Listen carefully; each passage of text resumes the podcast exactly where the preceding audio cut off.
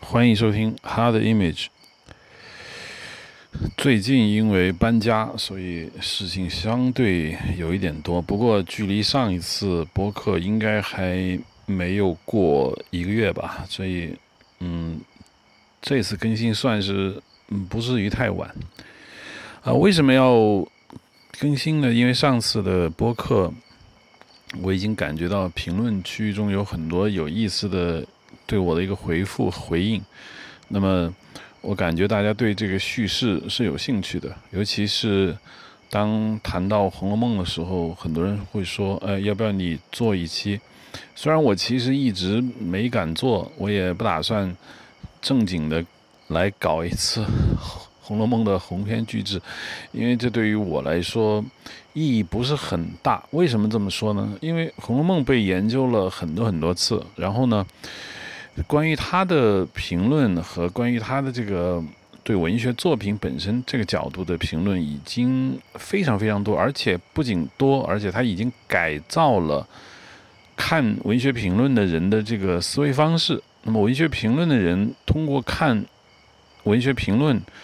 对作品本身的这个研究已经被现有的文学评论所影响，就是他们看认为，文学之所以可以评论，是因为文学有一套它本身的方法，文学有一套呃可以解读出来的所谓的密码系统。那么，真正的文学评论是来解密，那就告诉你为什么呃他要这么写，或者为什么他要那样写，或者说。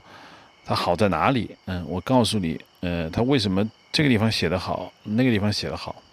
但就在我个人看来呢，我觉得好不好，我觉得是一个公论。那《红楼梦》自然是好的，这不是我说的它好，而是很多人说好。当然，鲁迅也曾经说过，所有人都说对，那就一定对吗？当然，嗯，并不是这样。那么。我们有一个前提，就是对于讨厌《红楼梦》人来说呢，你当然可以不听；那么对于喜欢《红楼梦》的人来说呢，那这个话题就可以往下讨论。当然不是所有人说好那东西就真的好，但是我的意思是，当很多人说好的时候，那么相对于这个认知领域，我们来谈谈它好在哪里。但是我又认为好在哪里呢？可谈的价值不高，它至少是一个。比较低层次的一个问题，因为好在哪里可以说，或者说好在哪里，实际上是帮助读者对于一个作品的价值进行一次很系统的梳理，让你把一些很零散的，或者是你或者你看见的，但是你没有感觉到的东西，把它梳理出来，然后总结给你听，这当然是有意义的工作。但为什么我觉得它是一个低层次的工作呢？因为它可以说，它可以总结，而真正文学的价值，文学的价值，尤其是叙事文学的价值，我就在于它不可说。我经常看一个电影，那么对于我来说，好的电影的意义是一种莫名其妙的好。我之前很早就讲过，就当你知道它好在哪里，它怎么样可以弄好的时候。我觉得那不是真正让你感到兴奋的时刻。比如今天，我的一个亲戚跟我说，啊，他谈到了《射雕英雄传》。我说你看的是什么《射雕英雄传》？因为基本上每年都有拍一部。他说啊，我看到是一个什么姓李的一个人，呃，我他说的并不是李亚鹏，那么可能是一个很近二零二零年以后拍的一个版本。我说 OK，不用看。他说为什么啊？那个挺好的。我说好在哪里？他说你看画面。就特别美，特别漂亮。我自然不会苛求我的亲戚对于影视有多少的审美和判断力，但是我从他的话语中，我能听出来一点，就是他觉得他可以总结出来好在哪里。对于他来说，这个就意义很重大，因为他觉得画面好。但是画面好，我跟他说了，我说只要你有足够的钱，你请到足够的专业人士，在一个。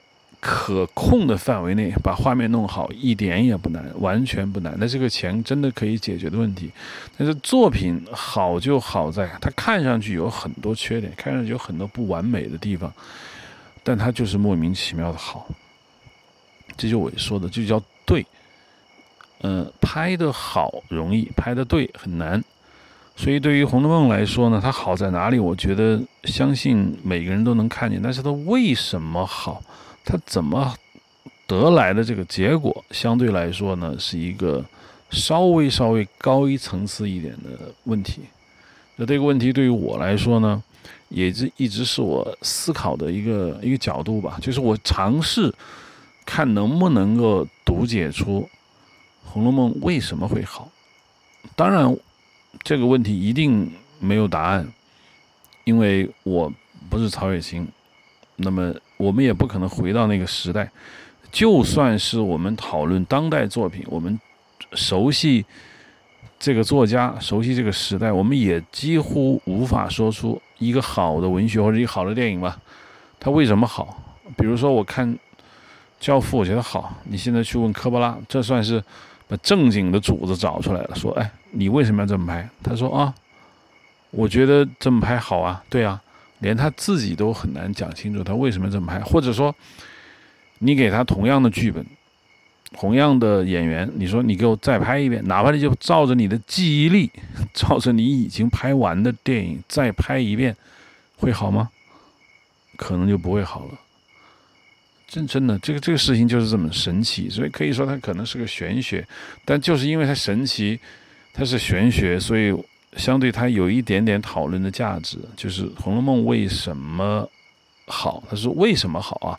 说清楚，它不是好在哪里，或者是它怎么好？当然，这两个话题彼此有它的交集，在讨论其中一个话题的时候，必然会连带着讨论另外一个话题。这个是我要说清楚的。我读《红楼梦》并不是很小的时候读，很小的时候看过那个电视剧，但是确实那个时候并没有看小说。我看小说，看的最早的小说应该是《水浒传》，《水浒传》看了很多，但是实际上主要集中在前半部。然后接下来认认真真看过小说的是《三国演义》，当时有一个呃，就是那种小开本的《三国演义》，可以很轻松的拿在手里的《三国演义》，那我那我看过，我觉得。也是看得很精彩，当然，呃，诸葛亮死之后的情节看的就稍微的快了一点点。那么接下来看的小说就是《红楼梦》，呃，认真看那个小说的文本，《西游记》到现在呢，呃，小说文本少过，因为它那个写法很很不一样，所以看的少。那么《红楼梦》是比较晚，估计是我在大学毕业以后才才开始认认真真去看那个《红楼梦》的文本。那我我我们我们讨论的前提是讨论文本，而不是讨论影视化改编。当然，我觉得，呃，几十年前八七年那个时代的《红楼梦》，我觉得拍的很好。嗯，李少红那个版本呢，我我不想攻击，但是在我看来，它就是不好。至于它为什么不好，之前有提到过，也有在知乎上回答过问题，就是为什么不好。这个在这儿就不用再呃赘叙了。那么对于我来说，看文本的体验是一种很很奇怪的感觉。应该首先我要说，它是一个很奇怪的感觉，因为从我大学早期，在我大学早期的时候，我开始对古典文学的文字产生兴趣。那时候开始阅读大量的这种所谓的明清小说。那个时候呢，互联网还相对。比较自由吧，那个时代封的比较，不仅呃境外的这个网站它封锁的比较少，那么同时对于各种论坛、各种呃各种大家现在都懂的，就是管控的不是很严。那时候你可以看很多在线的这明清小说，当时是从明清艳情小说开始看的，对，因为你你总要找一个入口，就是你开始看。那个真正的古代小说，从艳情小说开始，就是这一类的所谓的世情小说，然后开始看。那么，从看呃明清小说那个时代开始，看过很多很多明清时代的这个文学，包括《儿女英雄传》，包括《隔影花娘》，就是所谓的《金瓶梅》的续集，包括我先看《红楼梦》补《红楼梦》，就是《红楼梦》的各种续集也开始看。那么艳情小说就有什么《吃婆子传》啊，《秀塔野史》《肉蒲团》，这这就不说了。那么看这些明清小说的一个很大的一个特点就在于，我认为文笔高低差距不是很大。尽管有人说艳情小说中也有写的很好的，也有写的啊不是太好的。那么相对来说，大家会觉得传说是李渔创作的《肉蒲团》会比那些比较写的很差劲的言情小说的文笔要好。但是在我看来，嗯，并没有差距到一个很大的一个程度。我觉得你比如说看，相对来说比较好看的是文言文版的这个《吃婆子传》，包括《控河间秘记》这些这些文言文，因为文言文本身有一种语言上的隔膜，而且文言文。嗯，形成了很良好的文学叙事的传统。从呃唐宋八大家开始，古文运动到清代的桐城派，但这一这个传承是非常清楚的。也是文言文创作的古典小说的写作的文本的快乐和它的严谨度，相对比白话文要好。那很多白话文的明清小说，实际上觉得文笔比较的不能看。后来开始看什么女仙外史啊，呃，包括看《隋唐演义》，包括看这个刚才我提到这个《野叟铺言》，呃，《绿野仙踪》，这些这些文笔有有提升，但是文笔依然不让我那么的满意，因为从文学名著之所以是文学名著，我觉得从文字上看。《水浒传》的文字是很很好的，《三国演义》的文字是很好的，但是我看了这些很多明清小说，当然，呃，我觉得《金瓶梅》会好一些，但是总体上来说差距并没有那么大，《金瓶梅》可以跟他们拉出很大的一个差距出来。那么回过来开始看《红楼梦》，就突然第一感觉就是《红楼梦》的文笔，《红楼梦》写作的细腻程度，《红楼梦》对人的刻画。《红楼梦》对场景、对于故事结构的描述的技术层面来说呢，就突然间就好了很大的一截。呃，这是我的个人感受。我想很多人应该有这种感受，但是问题在于，很多人呢看《红楼梦》的同时，他比较少的接触其他的就是明末。到清初时代的这样的小说或者是文学作品，看原文，那你只看《红楼梦》，可能你觉得会很好，但是你的那种感觉可能没有一种呃，就是苦尽甘来的那种感觉。但是当你看到大量的明清时代的其他文学作品之后，你突然去看《红楼梦》里，你会感觉到一种。就是很高阶的这种审美，尤其是它的前几章。我上次一期播客已经说过了，它的第一回，实际上从第一回开始，一直到大家比较熟悉的前八十回，一直到晴雯去世，嗯，贾宝玉给他做一个芙蓉女儿会这样的一个一个文本来说，我认为都写得很好。当然后四十回，我就认为。因为有一些偏见和有色眼镜，觉得是高恶续作，可能会会有一些异样的感觉。但是前八十回的文文字的水平是很高的。我刚才也说过，就是说我不会说，我不会把重点放在它为什么好上面，因为文字好，我想所有人都能够感觉得到。呃，这不是我说的重点。我之所以谈它，是因为它给我的是所谓的第一感受，就是第一感受是很重要，就是。你为什么对他感兴趣？这一点用来反过来解释，说他为什么好，还是很重要的。就是是什么东西让你觉得他别具一格？他的文笔的好，难道是最真实的吗？我想，文笔好的曹雪芹好不过唐宋八大家。我想。让那些优秀的古文作者过来写这种白话文，不一定写的会差。如果我们仔细想一想，如果我们说让袁枚，啊，让这个洪升，呃，甚至让纳兰性德，或者是清代的一些桐城派的那些大作家，呃，来写《红楼梦》，用白话文写，他们的文笔会比曹雪芹差吗？我我想不会。那么我们说明末四公子陈子龙他们啊，呃，猫笔江这些人，甚至让钱谦益，你去写这个《红楼梦》白话文的小说，会写的很差吗？文笔当然就会更好。还有后面我要提到的像张张岱，让他去写文笔也不会差。所以文笔好，不是让我觉得《红楼梦》特别好的一个一个本质原因。当然，它会让你产生一种好感，让你更容易进入上一种阅读的快感。但它真正的好在于它的心。这个是我之前曾经讲过的一个话题，就是所有好的东西都是新的东西。这个有一点让人费解，就是哎，为什么说是新东西呢？为什么好就是新呢？那我我看过很多作品，因为有些听众可能会这么想，我看过很多作品，那它并不新颖啊，就是它会是传统的类型的一次重复。我觉得那《红楼梦》也是才子佳人小说的重复，从某种意义上来说，它就是这样的。好就是好，跟新没有关系。但是你仔细想想这个话题，其实是对的。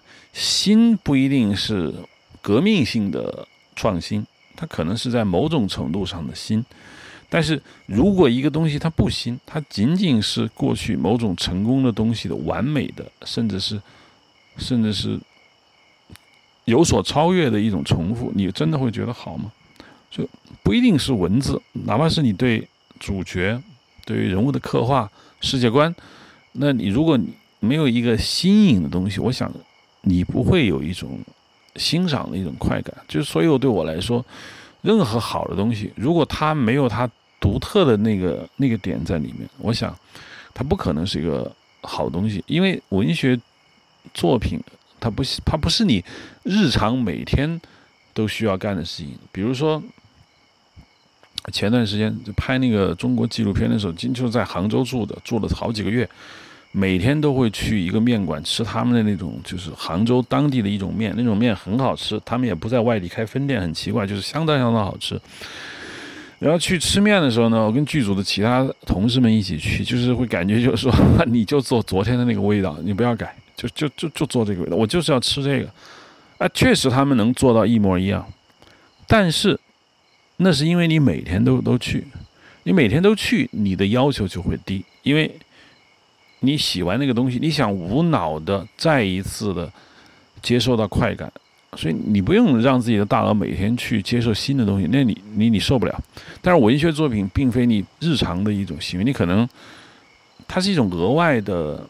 消费一种一种非必要性的一种消费，所以对于非必要性的消费来说，如果这个东西不够新颖的话，我想你不会有好的这种感觉。这正是我要说的话题。《红楼梦》给我带来一种很新颖的感觉，我仿佛《红楼梦》不是那个时代的东西。这是我想说的一个最大的一个特点，就是《红楼梦》它像一个很超前的作品，《红楼梦》创作于。应该是创作于康熙和乾隆交接的这样一个一个时间段。呃，在那个时间段，呃，清代小说已经很多了，更别提明代就已经有很多小说，包括像《金瓶梅》这样很非常成功的这种小说，也已经很多了。但是从阅读明清小说的整体的感觉来看呢，《红楼梦》特别像。百年后的这种作品，如果我一定要让我说呢，我觉得它不像康乾时代的作品，倒像是呃晚清，哪怕是呃，就是如果一个民国的人，他用呃白话文去写《红楼梦》，我一我一点都不奇怪，因为我觉得那那不是一个当时那个时代。像后面要提到的，像平山冷艳呀、玉娇梨这样的一个文学所营造出来一个时代气息所该有的东西，它像一个外星怪物突然冲进了中国文学史里面，创造出一种非常非常新颖的这种感觉。这种新颖让我产生了一种极大的震撼，仿佛作者曹雪芹本人，呃，就像一个不速之客，穿越了某个时代。突然进到了那个那个时空，呃，闯进了呃江南曹家的这样的一个家大家庭之中，脱身为一个作者，就好像通灵宝玉啊，堕落到姑苏南京的这个富贵之乡啊，变成了贾宝玉，那是一样的一种道理，就是感觉曹雪芹这个灵魂就像一个穿越时代的一个流星砸进了曹家，然后他经历了一番颠沛流离。当然，他经历的不是贾宝玉的一番嗯所谓的富贵生活吧，嗯，他经过了一番颠沛流离，在他五十几岁的时候，他写出了《红楼梦》，仿佛他一生都是来为了完成这个伟大作品而造就的。当然，这种说法呢很不负责任，也有些人会说很违心，但是就因为他太太新颖了，给我那种感觉就是让我很很奇怪，很很震撼。呃，这是我一定要说的，就是那么接下来我所有的对《红楼梦》的一种一种评价也好，或者说呃追本溯源，想寻找它好的本质，那其实都跟这个心有莫大的一种关系。因为对我来说，如果一个东西它不够新，那么实际上没有太多讨论的呃价值。如果说我的第一感受，那我觉得《红楼梦》。我有一种很奇怪的感觉，它仿佛是我看到的第一个把家庭作为不是主要情节，甚至是唯一情节的一本小说。就为什么要去写一个家庭？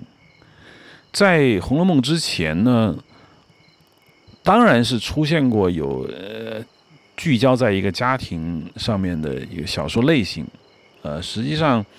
平山冷艳玉娇梨都是这样的一个作品，但是我觉得《红楼梦》把家庭写到如此的，用一个形容词吧，如此的固执，我觉得他是第一个。像这个《金瓶梅》给《红楼梦》以重重大影响的这样的一个文学作品，他写的是一个家庭，但他并不是写一个家庭，虽然他主要是写的西门家的故事。但是他也写了很多很多别人，他的笔墨是出了这个家庭的，是踏出过这个家庭的大门，走上了这个社会。他写了很多别人，那么，但是《红楼梦》是基本上没有走出这个家庭。他确实也写了贾宝玉外出啊，包括某某人外出啊、铁栏寺啊这些东西，但是总体上来说，他基本上完全聚焦在贾府的一个内部。这就是给我一个很大的一个一种感觉，就是我我我很我很纳闷，为什么为什么他要写一个家庭？因为在中国古代的一个叙事传统中，不太会这么样去重视一个家庭。因为对于儒家思想来说，人他一个男人嘛，我们不就不说呃女性，我们先说一个男性，男性最大的使命。不在于家庭内部的生活，家庭内部的生活属于女性。我认为，在于中国的一个传统文化来说，男人的所有的事情是在家庭之外的。那他一定要去官场，他要去做读书人，哪怕他经商也好。那他的整个天地是在家庭的外部。而你很少去想象一个男人，他一辈子他就待在家里。他可以有这样的人，但这样的人不会是。文学作品的主角，就算是西门庆，《金瓶梅》里面的男主角，他是一个聚焦在市井生活的人，但是他不是聚焦在家庭，而是聚焦在市井。对于西门庆这样的人来说，他的真实的生活是在外面，就哪怕是在生意场、赌场，呃，甚至是在酒席宴上，甚至在别的女人家里，他的乐趣是在那里，那是他。最大的一种快乐的来源。你说哦，他喜欢在葡萄架下和潘金莲玩着性游戏，很快乐。但，但那是那不是他的全部，呃，甚至连一小部分都谈不上，就就是他的一部分生活吧。他主要是在就在外面晃。那么，这小说也试图给出一个所谓的市井暴发户的这样一个写照，就是说，你得会钻营，你得会。呃，懂人情世故，你得去怎么样去在这个社会上去生存？这像是一个社会生存指南的一样的一个东西。这是《金瓶梅》的一个价值，它确实让你看到了明代社会的一个一个整个一个像浮世绘一样的东西。但是《红楼梦》并没有，《红楼梦》一点都不教你怎么样在市面上混。虽然很多红学啊，从《红楼梦》里面解读出无数个意义，甚至要把整个中国古代史要把它弄出来，我觉得这这确实是有点荒谬。因为《红楼梦》的本本意，作者的主旨是是对这个花园之外的这样一个社会是一种恐惧的。你完完全全能够感受到这一点。他当然会写一些人，像贾珍啊这些人、贾琏这些人在外面搞事情，但是总体上来说，他喜欢那个那个家庭内部。他喜欢有一道高高的围墙，把他的男主角、把他的女主角、把他那个所精心架构的姐姐姐妹妹们的那两个世界建构在一个一个保护圈里面。他确实想把外部的影响力降到最低。虽然他偶尔他也会写一些东西，但是他写这些东西的目的是什么呢？我认为，一方面，作为曹雪芹本人而言呢，他也。接触到一些社会上的一些东西，但总体来说，曹雪芹最值得回忆的内容是他作为曹家子孙他的青年时代的那个记忆，在他的记忆中，恐怕我只能说恐怕，因为没有人知道他真实的一个状态是什么，恐怕他们曹家在江南。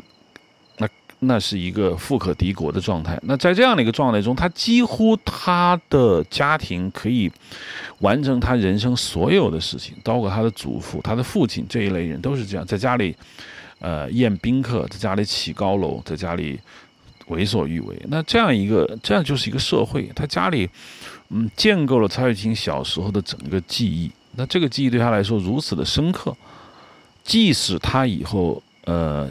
这个曹家败落了，他流落到了北京，住在香山或者西山那一带。他他有一个社会接触，但是他的社会接触面，我依然我认为依然不大。从目前红学家所呃探寻出来的，包括他跟敦诚这些呃所谓的清代宗室的交往的过程中，我认为他的生活圈子并不是很大，认识他的人也不是很多。那么对于他来说，他他有一些。社会经验，但这些社会经验都会带到他的《红楼梦》的写作的过程中。但是从总体上来看，他极度迷恋他那个他那个花园，对他来说那就是他的世界，而认为外部世界是污秽的、污浊的。从《红楼梦》里面来看，所有的这个外部世界，我认为都不太好。你看薛蟠在外面吃喝玩乐，跟那些将军子弟们来往，碰到了那个。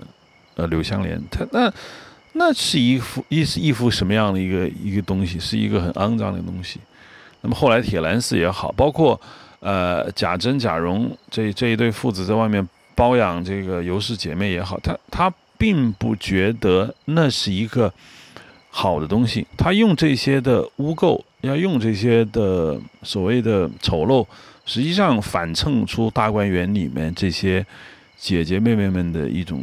一种纯真，一种让你有一种，嗯，很很奇怪的一种所谓的审美，就是你觉得那太难得了。在大观园里面，贾宝玉跟林黛玉之间的所谓的这种性情上面的那种交流，呃呃，探春，反正就是春这个他们的姐妹之间的这种诗社的唱和，他们在湖心亭里面的结社。呃，咏诗，然后吃烤肉，甚至他们在里面的游历，甚至他们之间的小小的矛盾，都反映出曹雪芹本人并不打算离开这个让他沉醉很多年的这样的一个氛围。所以，我认为他写家庭是出于他的内心的一种一种实实在在的一种创作，就是他认为他没有他。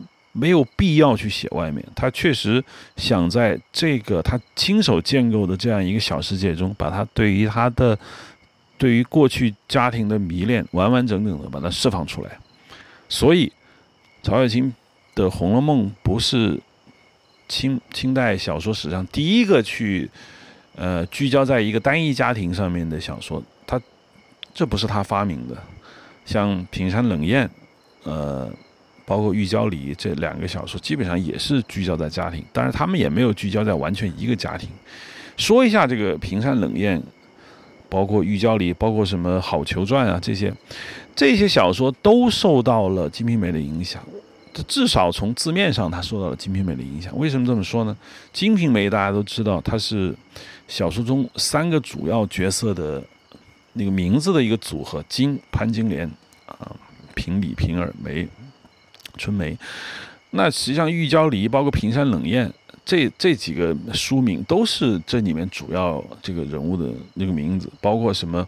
平山冷艳是哪四个字？平平面的平山山脉的山冷冷热的冷艳啊，这个燕子的燕，平是里面的这样的一个男主角啊，山就叫山黛，是里面的女一，这个黛就是林黛玉的黛，所以我说，从某种意义上来说，曹雪芹的小说受到了平山冷艳的影响，那还是真的，你很难想象黛这个字。它跟平山冷艳中的山黛一点林黛玉的黛没有一点关系。我想，我想可能会有像冷、艳，这都是后面的男二和女二的这个名字。玉娇梨也是，玉娇梨我现在有点忘了。这个玉娇梨，它玉是这个，呃，就跟玉娇龙的啊，把玉娇龙的龙字改成梨花的梨，或者叫做李，就是呃姓李的那个李，就玉娇李，其实也是你们三个。主角的这个名，这这两本小说很像。这两本小说跟《红楼梦》比较大的一个差距在于什么呢？首先，他没有去写一个家庭，他没有故事没有完全聚焦在一个家庭上。第二个呢，就是这两个小说是最标准意义上的才子佳人小说。所谓才子佳人小说，它有一个很大的一个特点，不是说他写了才子又写了美女，这叫才子佳人小说。所谓的真实意义上的才子佳人小说，在在中国古代的文学史上，是指它必须是一个喜剧，甚至是正剧，它不可以是悲剧。人和人，他不可以分开。最终在平山冷艳、在玉娇梨里面，都是由皇帝出面主婚，把这个里面经历了很多波折的男男女女撮合到一起。那那这样给读者一种说：哦，你看才子配佳人，佳人配才子。他给你一种所谓的才子佳人小说给我所该有的一个格局，就是你必须让他把事儿给办了。但是《红楼梦》并没有，《红楼梦》里面的所谓的才子贾宝玉、佳人林黛玉没有在一起。虽然高鹗后面说 “OK”，你让林黛玉死掉，他写的很成功。我认为高鹗他确实领会到曹公的用意，但是他写了，呃。这个贾宝玉和薛宝钗他们结婚了，但是是皇帝主持的吗？当然并不是，那是他们家庭自己的一件事情。而且主持这个婚礼已经是整个贾府的末路上面，甚至有一点冲喜的这种这种感觉。那么最后贾宝玉去当和尚，这也败掉了。所以《红楼梦》绝对不是才子佳人小说。你包括像《西厢记》，呃，别那个才子佳人的戏戏曲，那最后也是由皇帝出面。那把这个婚给结了，甚至我说，看上去很像悲剧的，呃，这个《游园惊梦》《牡丹亭》，它最后还是官方正式出面，皇帝说柳梦梅啊，你跟这个，那么，我们的女主角就一定要在一起，一是皇帝出面说，好像人们不相信，连作者自己都不信，才子跟佳人真的能够在一起，他自己是不信的，他必须有一个。外部的一个一个一个正式的一个一个大强大的动力，那么才子佳人小说它才成立。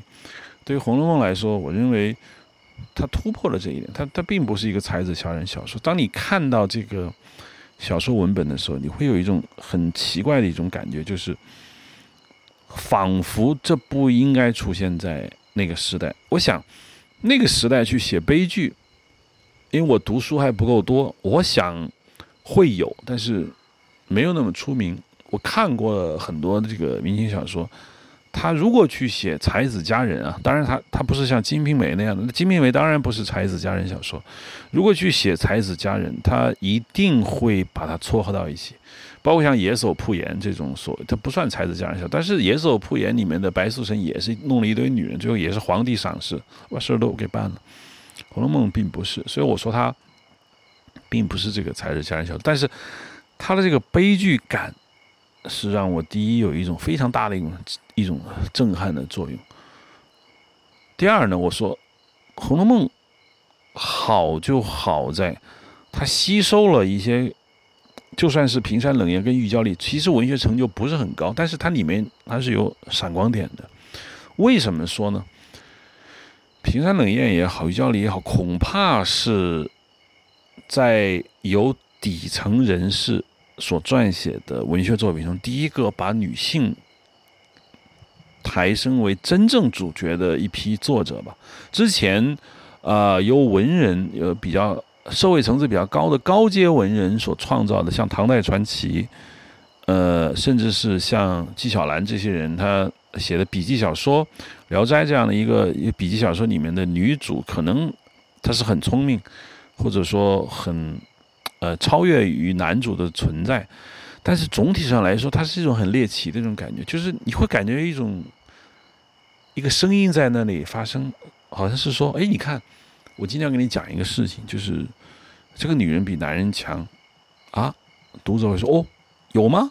那你讲讲。”OK，它是个噱头。那所以我跟你讲，当我看到呃《烈影娘》里面的烈影娘啊，她她如此之神奇，那会觉得哇，一个女人可以做到这一步，真是太神奇了。包括看《红拂夜奔》，嗯，那个红拂，OK，她可以就为了李靖这一眼一见钟情，他他就会去会去跟他走，或者很。很不简单，但是高阶文人把这个事情当做一种猎奇，当做一种谈资去去形容。但真正作为一个底层文学家，平山冷艳的这个和玉娇梨，目前可以看他应该是个同一作者。他写的这个这个小说里面呢，他第一次会说：“哦，男人并不比女人高，女人也并不比男人低。”他完全不是一种猎奇的方式去告诉你啊，这个女人有多强。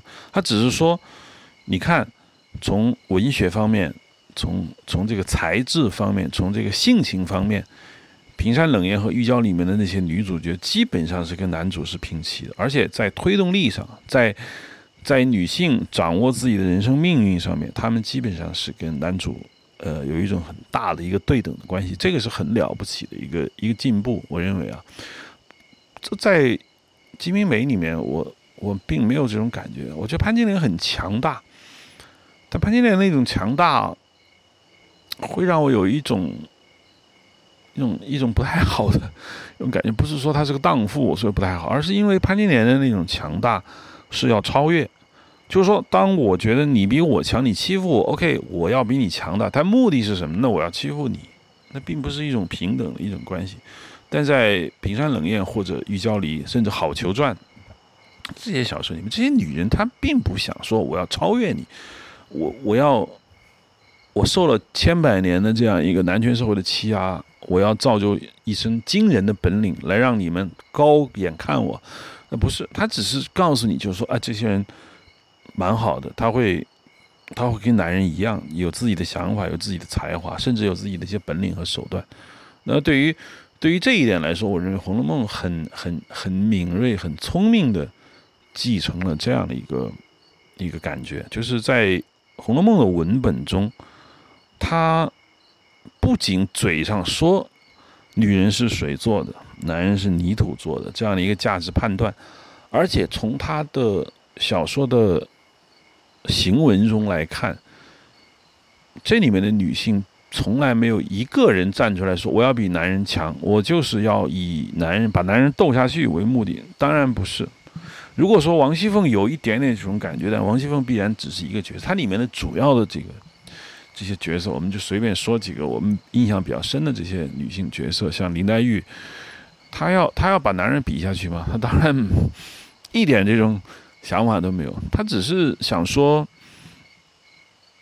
论才华。论独立于这个世界上，呃，有自己独立人格，他一点都不比贾宝玉差，一点都不比任何人差。薛宝钗，我认为也是一样的。薛宝钗承担着一个很很败家的一个家庭，她的哥哥薛蟠胡作非为，她母亲也基本上属于拿不定主意，而她又要进宫去做妃，但是被选妃失败，她面临一个人生很尴尬的一个境地。她现在寄人篱下，虽然她很有钱啊。没有那么强的寄人篱下的那种感觉，但是对于薛宝钗来说，她基本上维持了一个非常优秀的、非常我是很佩服的一种独立女性的一个一个位置。我不是说她是现代意义上的独立女性，而是说从人格意义上，你会感觉这个女人是非常的，他没有要依靠谁的那种感觉，他的一切都让你感觉到那么那么和谐，是因为他有真正的人格在，不是那种八面玲珑。我我小时候，我我父亲把把这个薛宝钗理解为八面玲珑，他经常跟我举几个例子说。你看，贾府贾母要看戏，要点戏，那就把戏单交给了薛宝钗，让她点。薛宝钗就很聪明啊，她就会点大闹天宫这种这种热闹戏。她谁也不爱看，他们这些年轻女孩子谁爱看大闹天宫？但贾母爱看，所以她点了。你看，她就是真的很八面玲珑。她她要生存嘛？我认为这种读解呢，嗯，不够全面。我甚至是认为不够对。我认为薛宝钗是一个有自己想法的一个人，她不想给别人惹麻烦，她也不希望别人把麻烦惹给她，他想按照他自己的方式生活着。他是个很圆润的人，他对别人很好，但是他又不是烂好人。这就是为什么有些人觉得啊，薛宝钗有点有点冷啊。你看金钏死了，薛宝钗出了什么主意？打发点钱就把人给弄了。薛宝钗好像没有人情味，这。我我我觉得这种理解是不对的。薛宝钗为什么要有人情味呢？薛宝钗就是按照她自己的方式说，她觉得这个事应该这么办，她就这么办。她不想害人，她也不想被人被人害，她不想被人伤害，她有她自己的这个独立的这一面。这这一点是很重要的。这就是为什么我觉得薛宝钗身上的人格魅力很强。包括像其他人吧，想随便说一个，嗯。我比较喜欢的，比如说探春。探春，一方面是真的写的很好，第一方面是当时拍那个八七版电视剧那个演探春的东方文英女士，因为跟我是好朋友。OK，呃，她是我好朋友，我是不是她好朋友我不知道。就是我我有时候会会看着她，我们之前合作过好几部戏，就看她，我说：“哎，你当初。”就为什么演这个角色的？我想她，他应该是年代比较久远，他也他也没有没有太细致的去讲这个人物。但是我的一种总体感就是，你之所以能把一个戏演好，首先是这个角色是要要立得住，没有说哪个角色立不住，以演员完全靠你的天赋把他给立住的很难。这个角色本身能立住，而这个角色之所以立得住，绝不是因为某些人所说的。你看，探春是庶出，他在贾府里面，他是一个啊蛮尴尬的一个位置，所以他必须强大。他的母亲是如此的不堪，所以他就有一种非常强烈的一种想要表达自己的一种一种个性，所以他如此如此这般。我认为并不是，因为很多人会处于同样的一个环境下，他母亲很糟糕。呃，他也是一个，或许在精神上他会受受到一些人的冷言冷语，那这反应是完全不同的，所以有同样的状态下就有不同的这种反应。那么探春之所以有这个反应，是因为她确确实实是一个非常高贵的一个。你我说的高贵，并不是压压人一等的那个意思，只是借用这个词，就是她有一种很让你着迷的这种一种感觉，就是就。从我个人的角度上来看，我认为女性之所以你去喜欢一个女性，我说男性的角度啊，你之所以去喜欢一个女性，你或许是因为她的外貌，你或许是因为功利是有的人说，除了外貌之外，有很多男人会喜欢她的这个女人的社会地位，会觉得啊这个女人能够改变我的命运。但是从长期看，从根本意义上来看，我认为。一个女性能吸引男人的最大的一个点，就是他真的是一个拥有独立灵魂的这样的一一个人。拥有独立灵魂的人，拥有很强大的一种魅力。不信，我想很多人认真去想想吧，这个问题：恋爱上你是怎么被你心中所爱的人吸引的？他一定不是说他会来事，他很聪明。啊，或者说他很有爆发力，他很反抗，他一心想往上爬，他很有手段，这都不是他吸引你的地方。真正他吸引你的地方，就是他居然可以不要你啊，这才是重点。他居然可以，这个世界上没有你，他照样活得很好。你已经意识到这一点了，你已经明显的感觉到这一点。哦，他可以没有我，他活得很好。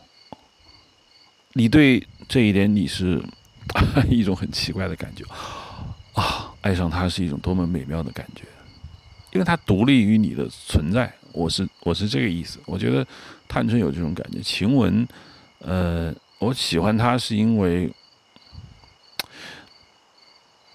按说她可以跟贾宝玉搞出点什么事情来，因为从洗澡这件事情上来看，那些女孩们是下了手的，对贾宝玉有过一些性的引诱。嗯，他有这个机会，他没有用。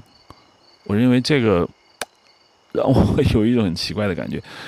那像袭人，为什么我不喜欢她呢？啊，就是你会觉得这个女人没有太独立的灵魂，她确实是有一些算计在里面，我不是太喜欢很算计的这种女人。但晴雯她，她真的很真性情。从哪一点上能看出她的真性情？就是她死的那一天，贾宝玉跑到她的一个她家里去看她，然后哎，人已经走了，他没有看到她的最后一面，然后就问那些小姑娘说：“哎，晴雯死前？”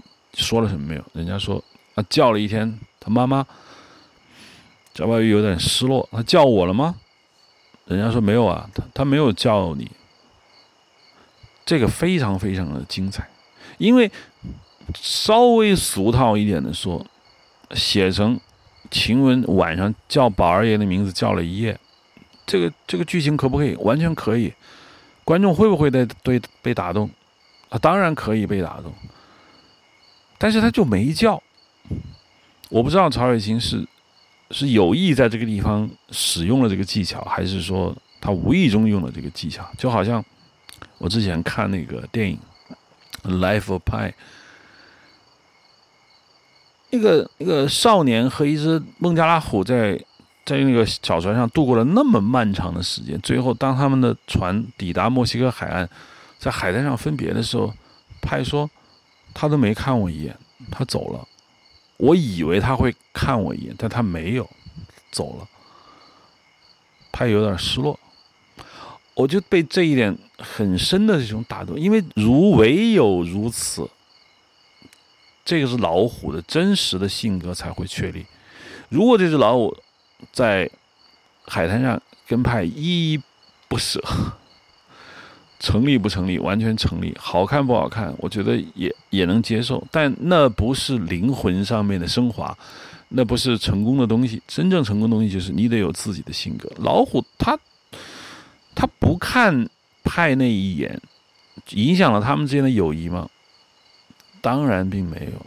他们的友谊是靠时间和事件真真实实建立起来的，完全没有必要在结尾搞那么一出苦情戏。第二个就是。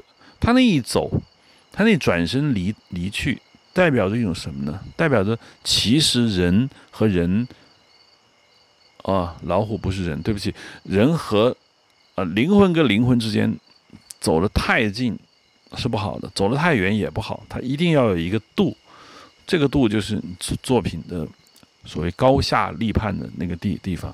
晴雯在最后，他说他恨宝玉？他完全忘记宝玉了吗？当然不可能，因为他跟他宝玉的之间的情谊是前面的细节都已经给你弄好了，他绝不会没有。他最后叫他妈，是因为对他来说，他最后一刻他要的是什么？他要的是真正属于他的东西，是他母亲，不是宝玉。宝玉是他锦上添花的东西，但那宝玉救不了他的命，宝玉拯救不了他的灵魂。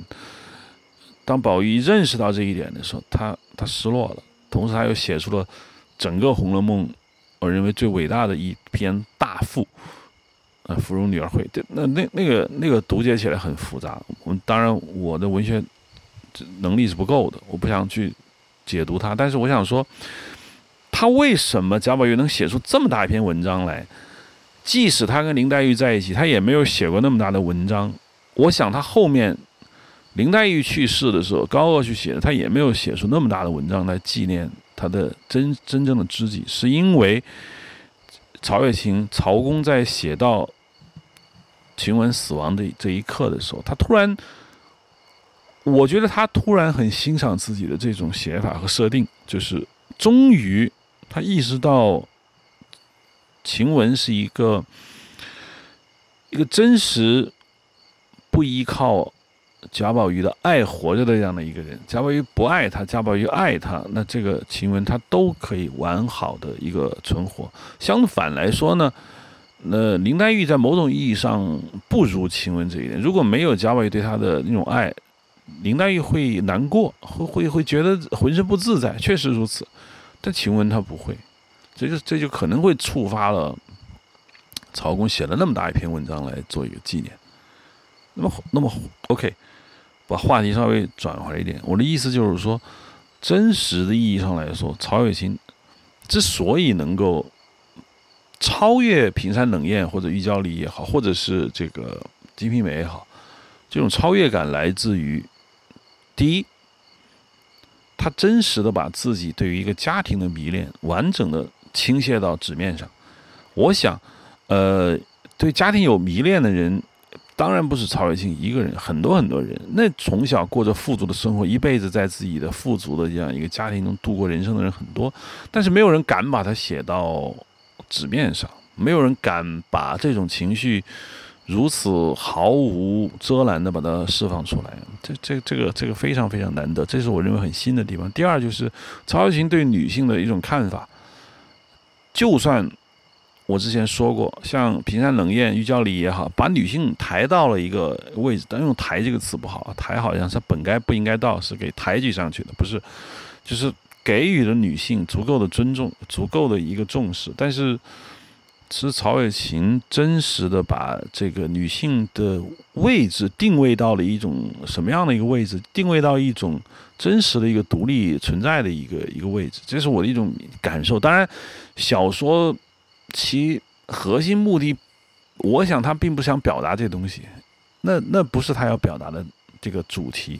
说来，我告诉读者，你看，女性其实是不可以靠，不依靠男人活着的。我想曹公还没这意思。我想他的真实的意思，我后面会提。但是他可能下意识的中，他他得到了这样的一个境界，他到达了这个境界，在这种境界下呢？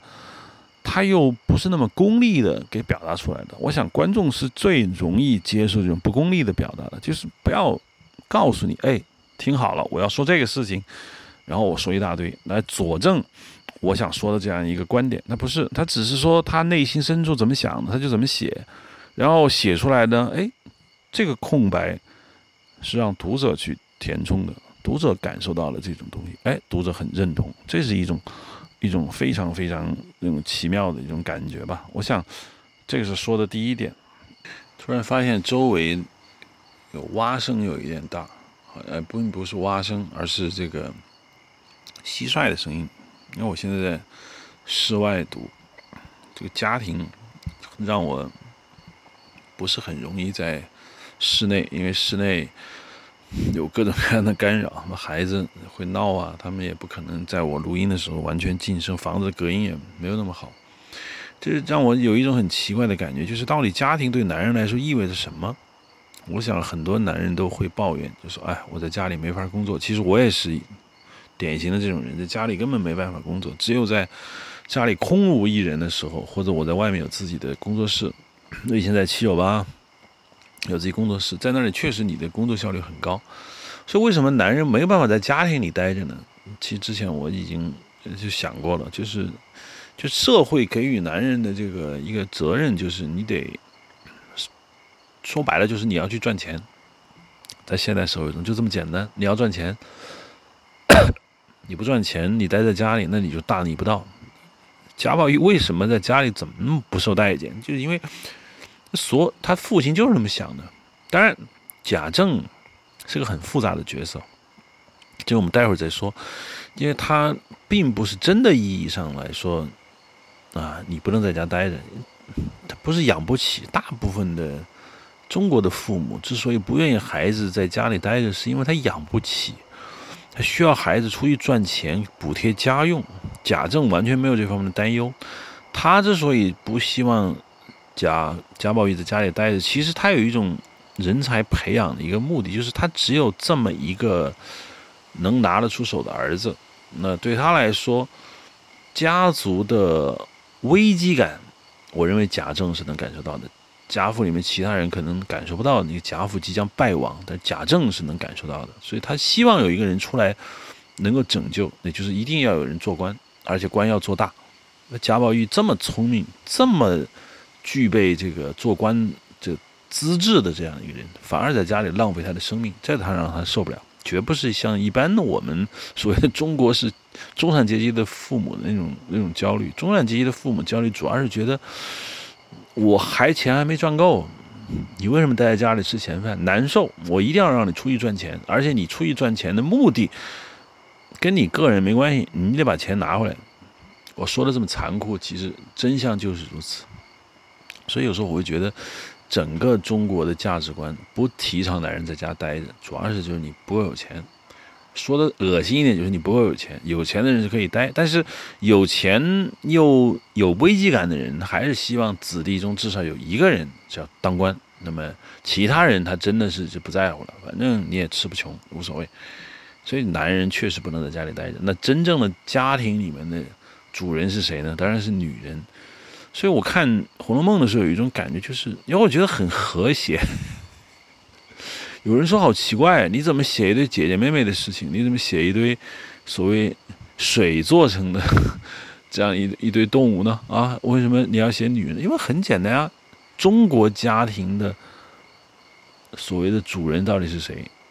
因为男主人嘛，并不是男主人，听上去是家里的主人。在你看我们什么乔家大院啊，中国那个什么大红灯笼高高挂里面刻画的这个男主人在家里至高无上的。权威，但实际上至高无上的权威只是这个男人在外边的一种权力的物化。你说这男人在外边没权没势，在家里高高在上，中国人是一种什么感受呢？当然，他不是一种很好的感受。女人在家里才是真正的主人。那男人如果在外面确实。不学无术、无钱无势，家里非常的强势，会遭到很大的一个耻笑。嗯，这个很很很正常。就是你必须在外面成功，你在家里才有可能你成你成为主人。你在外面不成功，你在家里只是横的话，基本上就是《骆驼祥子》里面的那个那个谁，我记得《骆驼祥子》里面有一个老年人，有一个很著名台词，当时看话剧的时候听见他说的啊。我在我在家里连个娘们都收拾不了，我怎么在街面上混？这就是底层人士在家里称王称霸的一个态度。一般来说，这个是不足以呢。对儒家思想来说，这个完全就是属于不值得赞宠的。所以，我认为在中国家庭里面，真正的主人其实就是女人。因为家庭事务，如果男人醉心于家庭事务的话，在儒家文化中这是鄙视的。所以，《红楼梦》写贾母是他们家的至高无上的一个代表，我认为很非常非常正常。不仅仅是因为贾母是公爵夫人，她的爵位从理论上要比她儿子贾政要高，同时呢，她确确实实，她理所当然的是这个家庭内部事务的这个主人。而且，呃，如果说曹雪芹是奇人，当然他是。汉军旗的包衣，人也算旗人。那对于旗人文化来说，家庭确实是女人管的。我以前也知道，在北京很多，因为老北京嘛，有些老北京所谓的满满族的人的家里，那就是少奶奶管家，是吧？那很正、很正、很正常的一件事情。所以我说，家庭的主人是这个女性。然后，一本小说冒出来去写这样的一个家庭这个运转。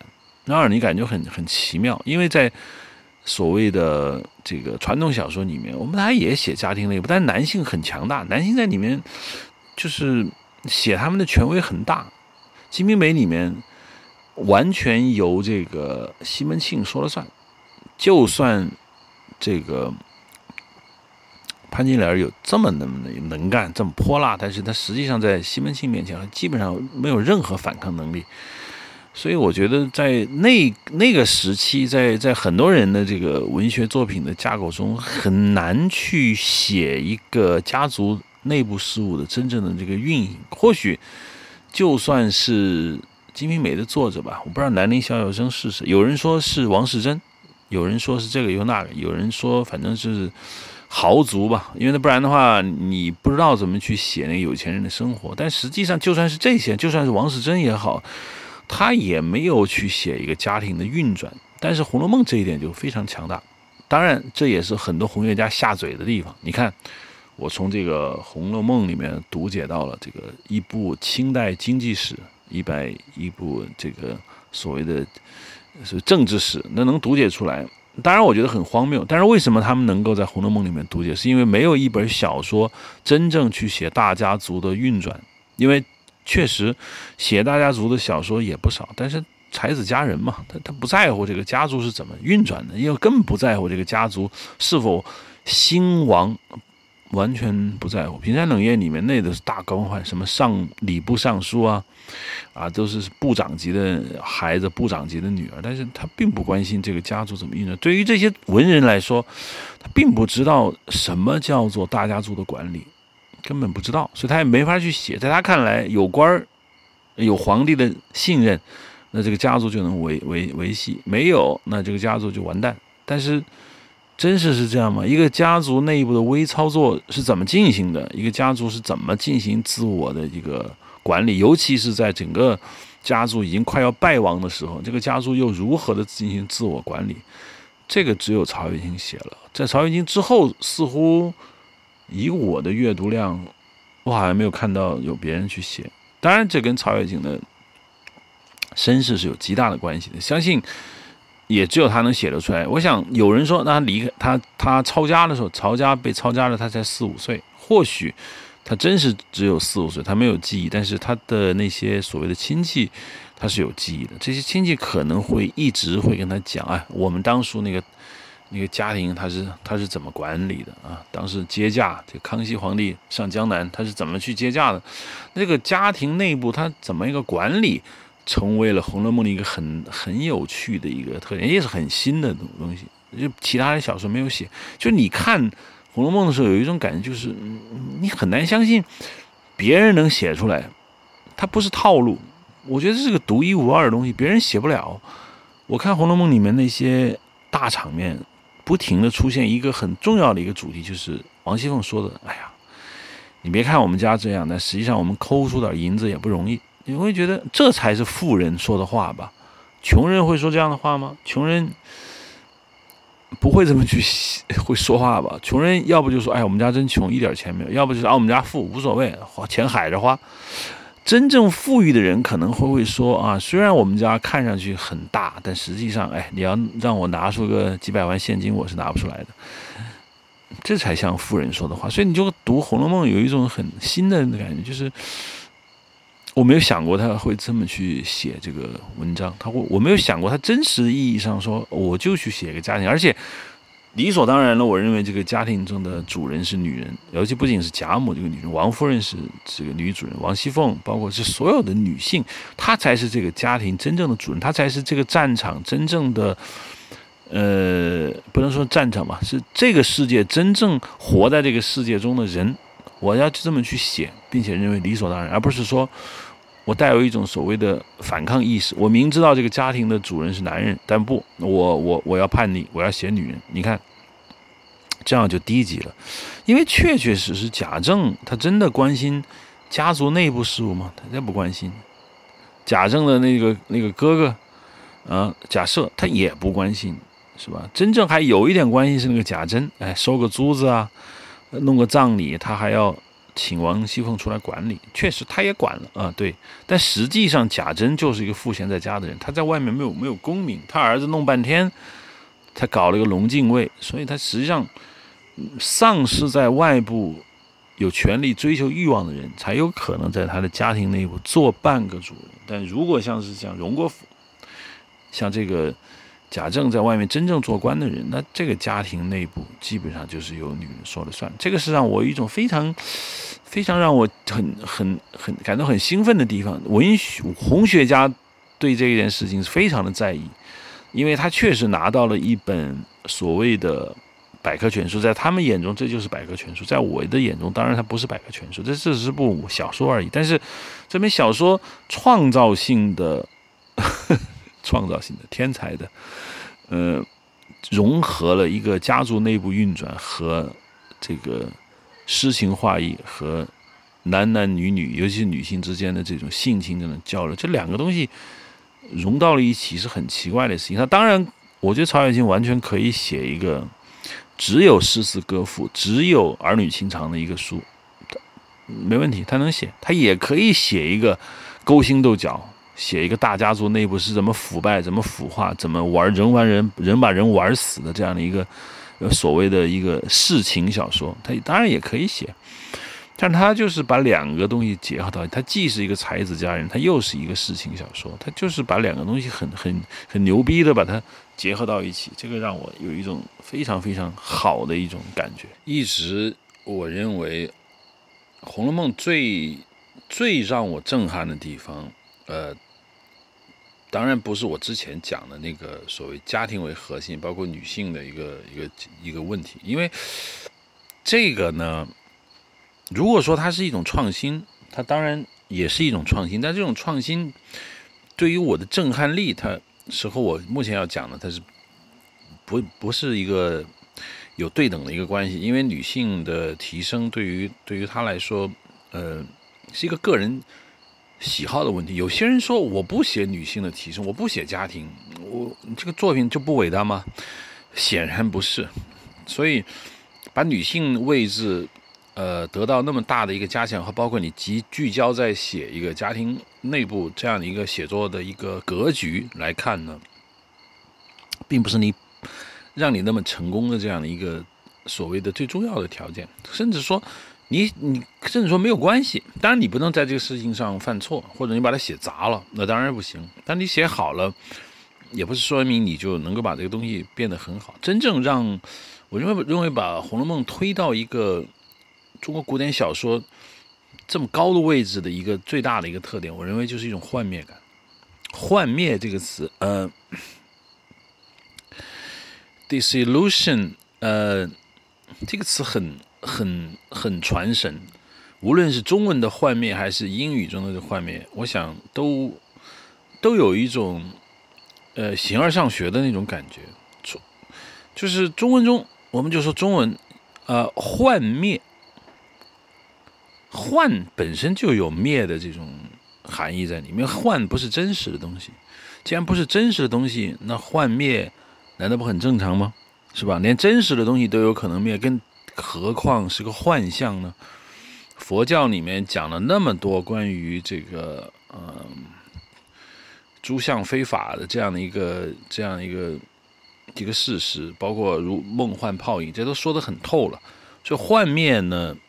不难理解，但是在文学作品中把幻灭这个东西表达出来，我目前看啊，我目前看，我觉得只有《红楼梦》做到了，甚至《红楼梦》之后的作品有没有做到，我觉得都都难说。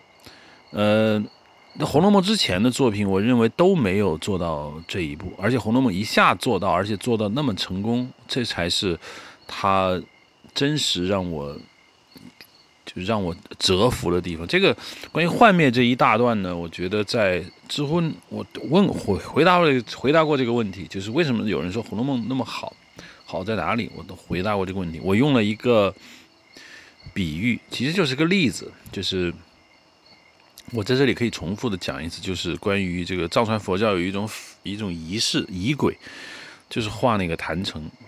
这这不是我一开始也并不了解他是他是想干什么，就是用很细的沙子，但是颜色很多，会在一个平板上构建出一个就是坛城曼德拉。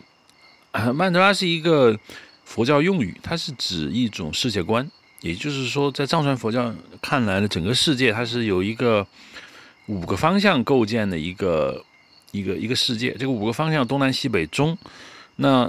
换坛城就是中间这一部分的所谓的佛教的一个理想国，这个佛教的佛教理想国也由这个五位佛构建，一本是一，当然是啊东南西北中这这个五这五个佛呢居住在一个五个方向的方形城市之中。当然，并不是说这个五个佛真实的就住在这里面，它不是这个意思。他只是告诉你，这是一个世界，如此精美的这样一个坛城，僧侣们可能要花到数月甚至一年的时间，把这个沙子啊一点点的建构出，中间不能出现一点错误。然后最后快完成了，完成以后呢，然后一把把它吹散，就没了。就就是你花了那么长时间建构起来的东西，而如此精美，甚至恐怖的美。我说这恐怖不是它内容恐怖，而是说细节太丰富了，你难以想象，就是在每一个角落要花那么大的代价去做这么一个东西，这本身就是一件让你觉得一种感到恐惧，这种恐惧就是你觉得意义何在？为什么要把事情做得如此之细致？然后你人有一种是有种不可告人的这样一个目的在里面，然后最后这个坛城被一把风吹灭，甚至或者一一抬脚。就把这个木盘子给踩翻，都没问题。他的他就是要告诉你，就一切都是幻象，一切都不值得你留恋。何况是一个如此精美、如此华丽的一个坛城，它都是非法。它这个就是像，像就是幻，它不是真实的法，法就是道理。它不是真实的道理，所以它告诉你，这这这个这个东西就是可以轻易的毁毁灭掉的。那《红楼梦》就很像这个坛城，它就是一种，嗯，让你觉得如此之复杂、如此之华丽的这样的一个世界，以大观园为代表，以省亲为高潮，以整个煌煌一百二十回的这样的一个内容建构起来的一个。基本上属于真实存在的这么一个繁华世界，一下子没有了，啊，这让你有一种很很奇怪的感觉。而且在那篇回答中，我还重点的提出了一条，就是说他是提前告诉你的，他不是到了最后跟你说没了，跟你到最后跟你说没了和提前告诉你没了，这是完全两种不同的写法，而且高下立判，提前告诉你没了。远远要好过最后才告诉你没，因为最后好过你没了，有人会说啊，就这，啊，打一个大大的问号，就这，你骗我，你鬼畜，是吧？这像这个推理小说一样，你就你你就瞎搞，提前告诉你了，所有的繁华世界终将毁灭。OK，你知道这个答案了，然后我们再再来看，这繁华世界是什么？这就变得有意义了。我想所有人都能理解这句话，就是当你知道一个人的命运，他的最终结局是什么呢？这个时候再让你从头去看这个人的人生，是不是别有一番滋味在心头呢？确确实如此。就好像我们看到一个人，哦，我们看到他的前方有一个巨大的陷阱，但这个人不知道，这个人就慢慢走，往前走，一路上有说有笑，谈论着他。人生的各种美好的愿望，他要遇到他爱人，他要好好学习，他要他要服务社会，他有一个伟大的梦想。但是我们就看见他离他那个要他命的陷阱越来越近。这个此时此刻他说的每一句话，每一个字，让你觉得很有很有很有意义。就是他越是说的美好，他的命运感就越强。这个听起来这个技巧不是很难。但是这个技巧被用的很少，因为这个技巧必须是一个长篇叙事才能用的技巧，一个短篇叙事它建构不起来这样的一个力度。但是长篇叙事能把这个技巧用的很好的呢，也也不是很多。就从中国文学史来看，肯定是有类似，但是从古典中国文学来说，能够把幻灭这个东西，呃，建构的如此成功的，我认为就只有《红楼梦》一个。为什么我说幻灭呢？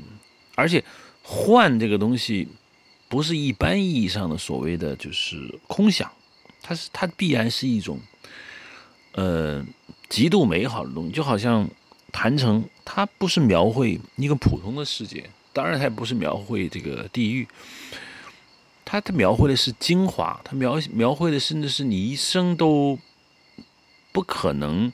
去到过的一个地方，是一个极其精美的东西。那这个东西是由人类建构出来，那就是人类幻想出来的。实际上，你不知道它存在还是不存在，去过的人也没回来过，他也无法向你转述他的经历，只是有这么一个想法。这个东西建构了人类的精神支柱，因为多少人是因为有了死人生的 after life，就死后的关怀，他才敢于活着。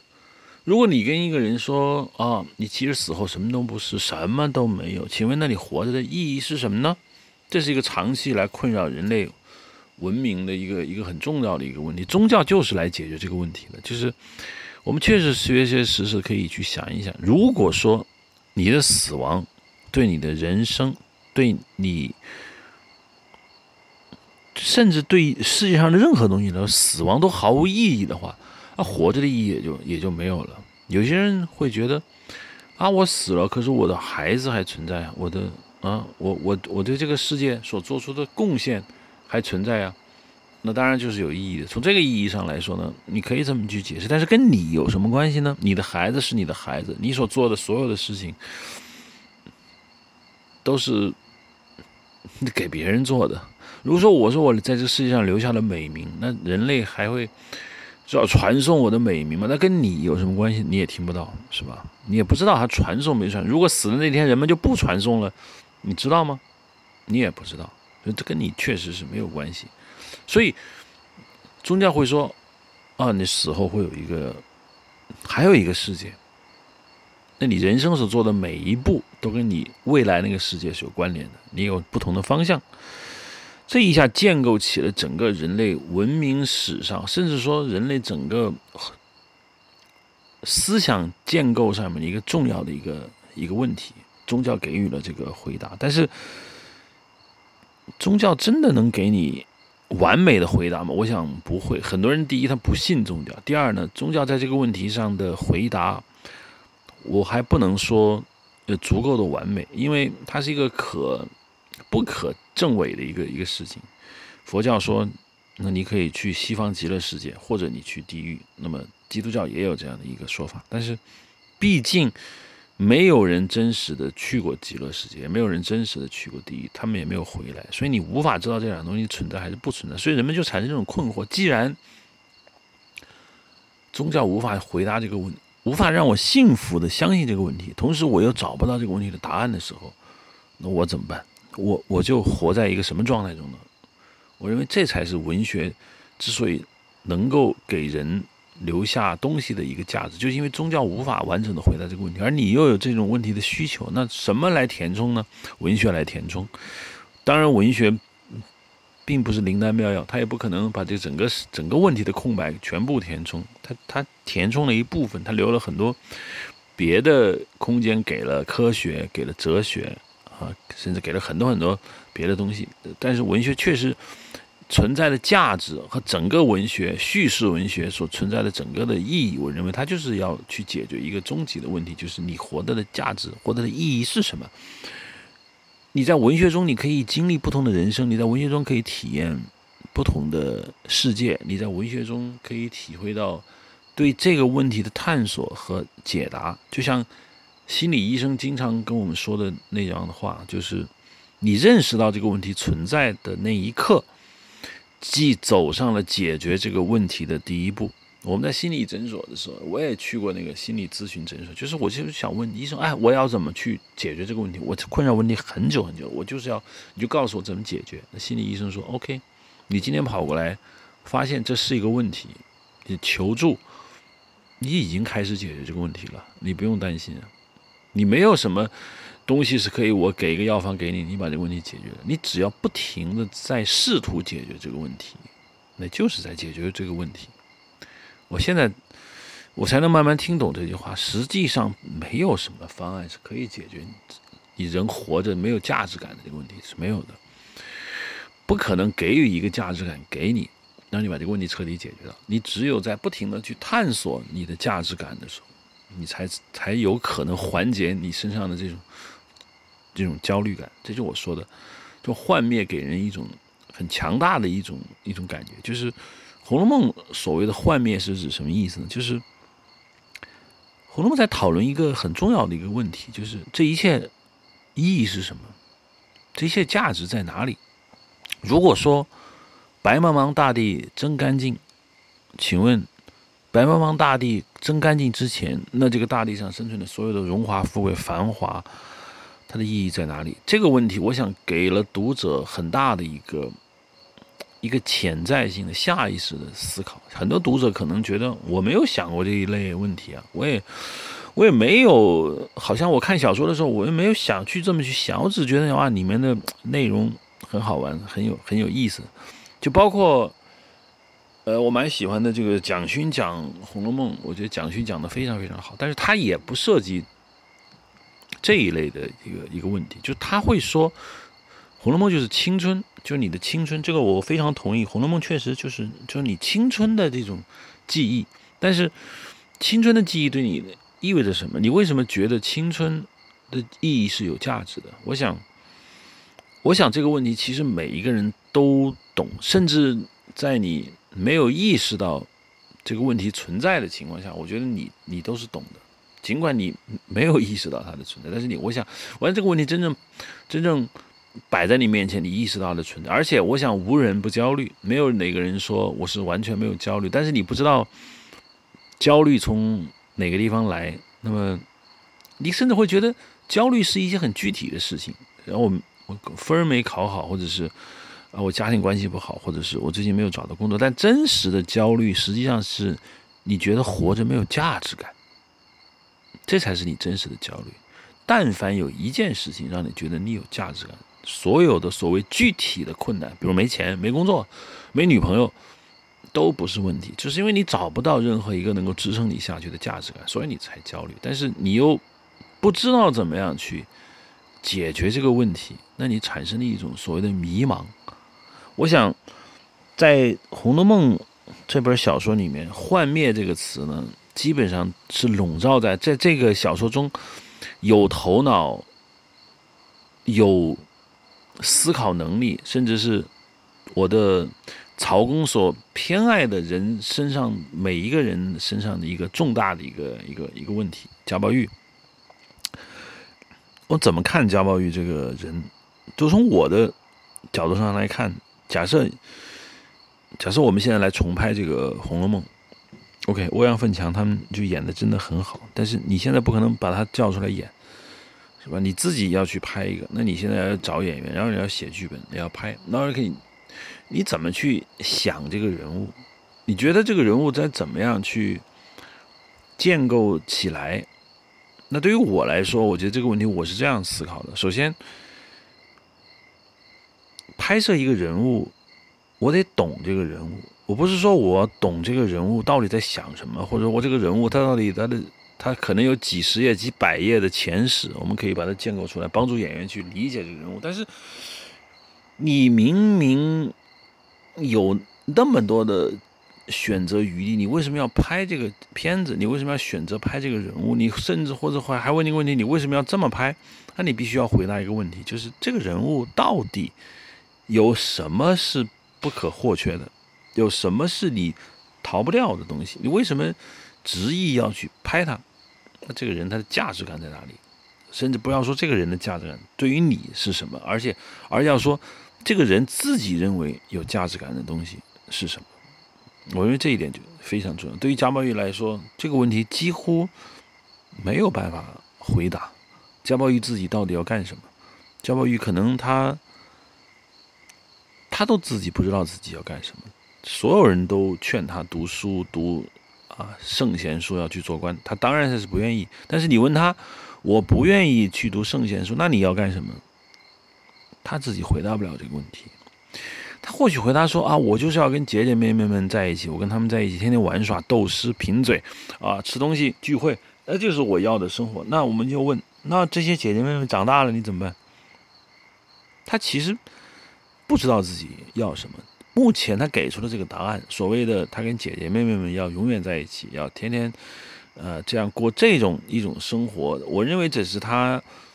已经过上了这种生活而不能离开的一种一种陈述，就是说，我正因为过着我想过的生活，所以你问我要干什么，所以我才会这么说。如果贾宝玉一开始不是过这样的生活，假如他出生在一个不是这样的一个家庭，出生在一个相对来说，比如说以男性为主的家庭，或者说他家庭没有这么富裕，甚至家庭很富裕又不是以男性为主，但是他周围的女人又又蠢又笨又丑，那他还会吃人家嘴上的胭脂，他还会跟人作诗作赋，会这样吗？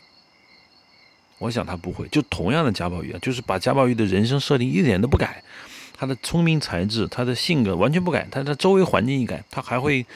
愿意这样跟姐姐妹妹在一起，他会还会挤在大观园里面不会出去吗？他当然不会。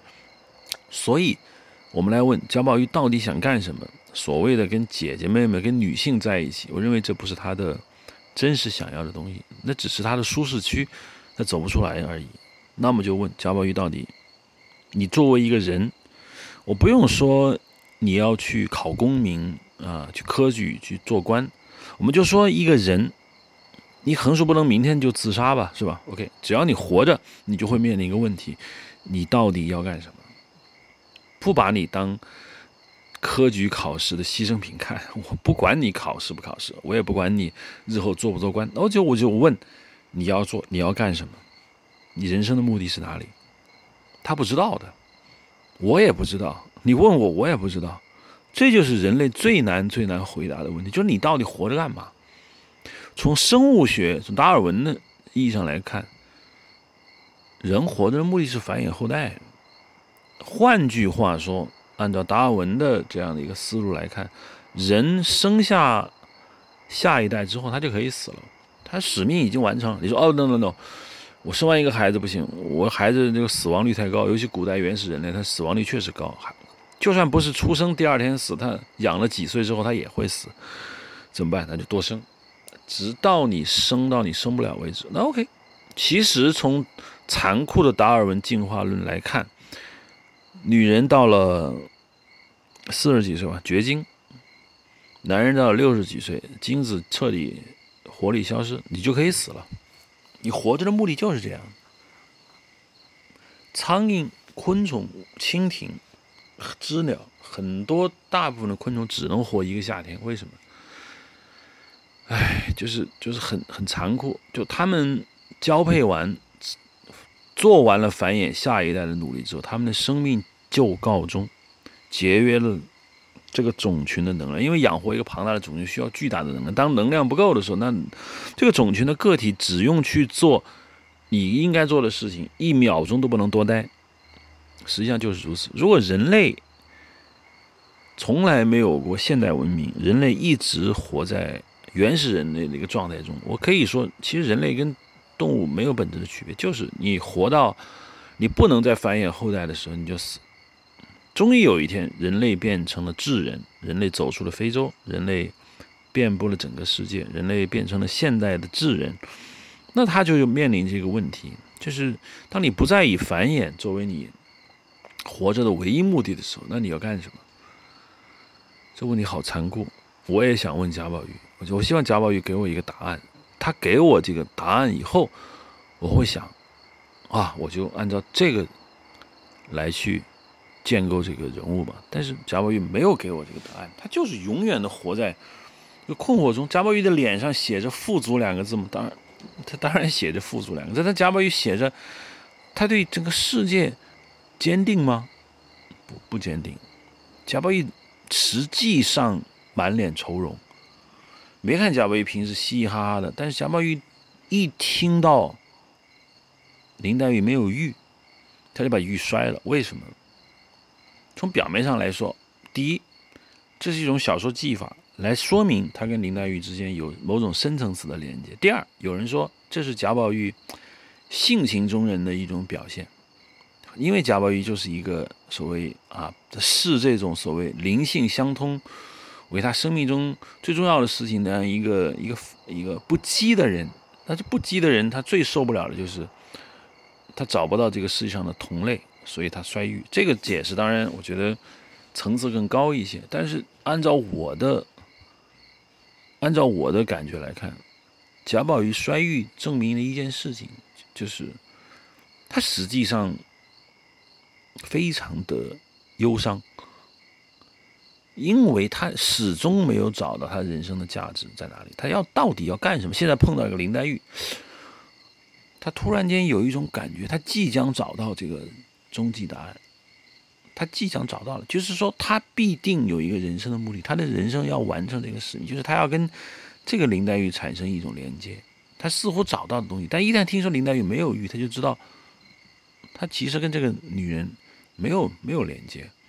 他把玉摔了，发泄他的无名之火。从那以后呢，贾宝玉似乎跟没事人一样，哎，第二天又嘻嘻哈哈起来。但是，如果我来去思考贾宝玉这个人物，我觉得贾宝玉身上有一种作者，也就是曹雪芹所替代曹雪芹思考的一个人生很终极的问题，就是到底他要干什么？到底贾宝玉内心深处是不是一种非常？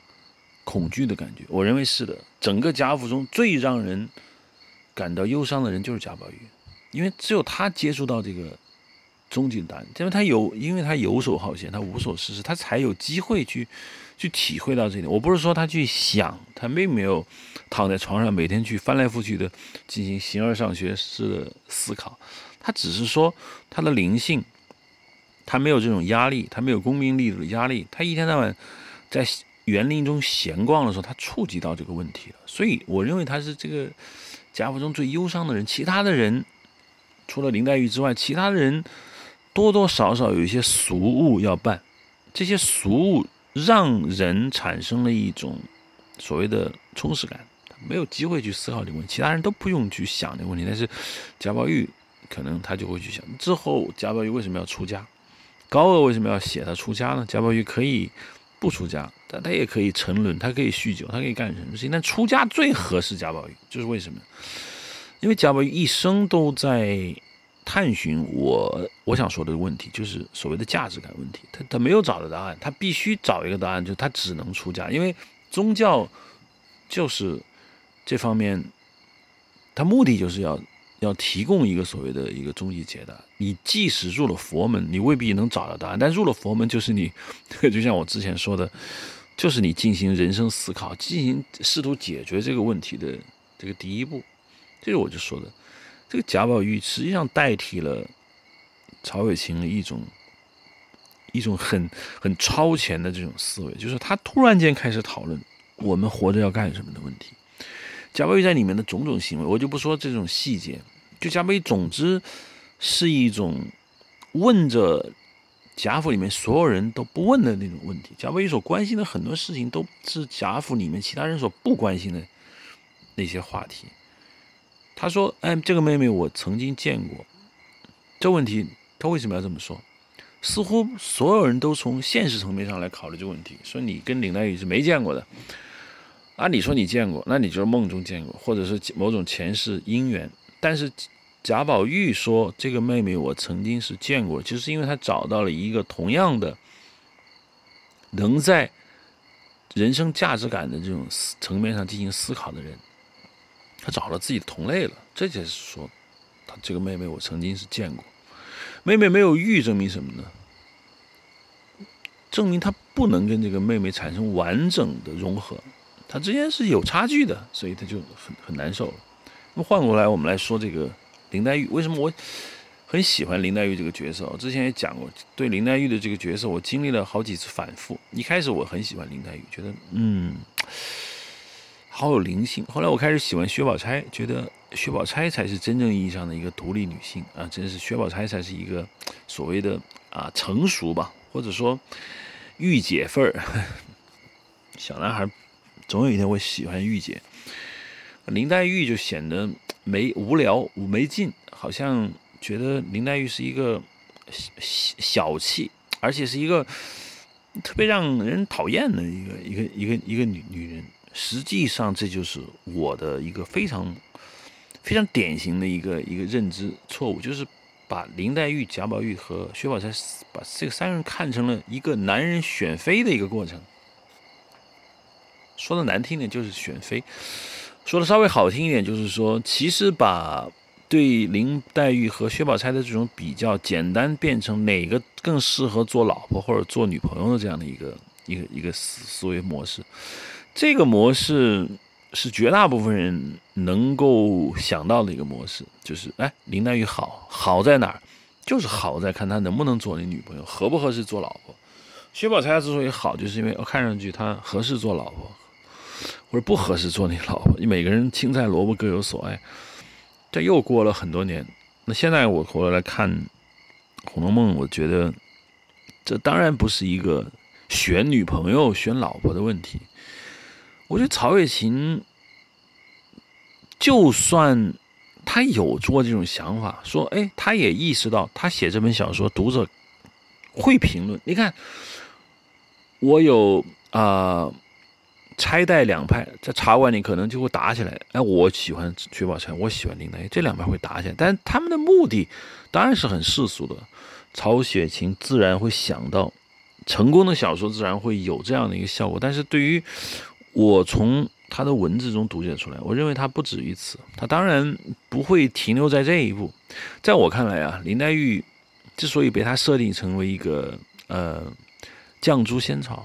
他要还眼泪，他不还别，他不还恩情，他不像我之前看的那个什么小翠那个《聊斋志异》的故事，就是他报恩，他报恩一般是以身相许，对不对？中国古典叙事永远都是女性报恩，无论是现世还是前世，一定要以身相许，这是女性最大的价值，就是她的身体。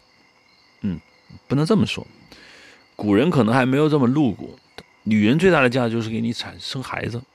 如果不能给你生孩子，那这种以身相许是没有意义的。如果我们说啊，有一个女人她不能生孩子，她以身相许了，对于古代的蒲松龄来说，对于古代的这个纪晓岚来说，那这种以身相许有啥意义？没有意义。你不是花钱找个妓女 OK 了？嗯，她一定是来给你生孩子的。但是林黛玉是来给贾宝玉生孩子的吗？呃，我认为一点儿也没有，而且。从整个小说行文上来看，林黛玉似乎并不关注她跟贾宝玉之间的爱情。我不觉得林黛玉在谈恋爱，而且我也不认为贾宝玉觉得他跟林黛玉要谈一场恋爱，或者他跟林黛玉之间是打算以 结婚为目的的要谈恋爱，一点儿都没有。两个人都很清楚，他们两个人之间。不是在谈恋爱，外界会误认为他们俩在谈恋爱，但是他们俩可能彼此都非常清楚，我们不是在谈恋爱，那我们在干什么呢？我认为林黛玉很懂贾宝玉，就是他认为贾宝玉在寻找终极答案，他试图在给贾宝玉这种终极答案，他试图在用自己的才华，在用对诗的理解，在用在于对人的理解上来帮助贾宝玉。看明白这个事情，他当然不是说啊，你去读读书，读读圣贤书，考个功名，你人生价值就找到。他当然不是，他似乎想告诉贾宝玉说，其实你不用所有人都理解你，我理解你就 OK 了。而且你所谓找到了你的人生的价值，只不过就找到一知己，我当你的知己行不行？如果你把我当知己，然后。我们俩互为知己的话，那我们的人生价值就是这样，就这么解决了。至于我们俩是夫妻的存在，还是朋友的存在，还是陌生人的存在，这重要吗？当然就，我认为它就不重要。有人说不对，你说的不对，一点都不对。那贾宝玉跟林黛玉之间那使小性，林黛玉吃醋多了去了。对，曹雪芹他也不是一个。我说写小说，它是很复杂。他有时候当然，他也会把自己 引导到这样写这种痴痴儿怨女的这样一个状态中。但是这种东西很少很少。对于我觉得，对于曹雪芹是很少很少。我认为从我的角度上来看，林黛玉之所以吃醋，当然这个吃醋是打引号的吃醋啊，等于使小性，他是觉得。贾宝玉在寻找薛宝钗当一个知己，而薛宝钗这种知己不够格，薛宝钗这种知己会把贾宝玉引上另外一条歧途，就所谓的功名利禄那种歧途。对于林黛玉来说，她是看不上的。她认为贾宝玉，你可以把薛宝钗当你老婆，但是你知己只有我一个人。如果你有时候会愚蠢到把薛宝钗的某种关心也好，薛宝钗的某种美丽当做你的知己，那他受不了。这就是他是小心的，我觉得最核心的这个原因，是我一家之言。但是我认为我的分析和我的读解，我认为，嗯，我我很相信我的这种解释。我想一部分人会说，你可能过度解读了。曹雪芹有这么高吗？他又不是个哲学家，能能想出这么多你说的这种形而上学的东西，把它写成小说的吗？他不如就直接写一个布道文就 OK 了。我的理解是这样的，就是你写小说也好，你拍电影也好，写剧本也好，当你的文笔，当你的写作技巧，换句话说，说俗一点，当你的套路足够熟悉、足够熟练之后，困扰你的并不是说我怎么写，困扰你的也不是说我该发生什么样的事情，甚至都不是整个小说的这个架构。那这些东西都是可以解决的问题。你唯一不能解决，而且如果说你遇到写作上的瓶颈，你我你说我一天一个字也写不下去，你到底是因为什么阻碍了你呢？我认为一个有经验的作者，或者是有过写作经验的听众，可能能比较理解我说的这个话的意思。真正阻碍你的，是你的小说到底的核心动力是什么？如果你这件事情上你困惑了，或者你搞不明白，或者你反复，你一定会停滞下来。而且反过来说，一旦你在这件事情上你很坚定，而且你有一个非常好的、非常冲动、非常足够强大的一个一个写作的一个动力，这个动力就在于你的主人公很明确的知道自己想要什么，无论他成功还是失败，只要他知道自己想要干什么，那你的。故事就能够继续往下推动。至于文笔，至于你的所谓出场、呃收官、呃中间的任何的起承转合，那其实就是一个技术细节的问题。我们就说这个曹雪芹，我当然是不知道曹雪芹具体的创作过程是什么，论谁也不知道。但从他写作出来的小说中，我有一种很直觉的一种感觉，就是。他在贾宝玉梦游太虚幻境的那一刻，他定下了自己写作整个小说的一个核心动力，就是我说的，这里面人人都在寻找某种东西，每一个人都在寻找某种东西，但只有曹公所钟爱的那些角色，在寻找曹公所认为有价值的东西。他所钟爱的角色有谁呢？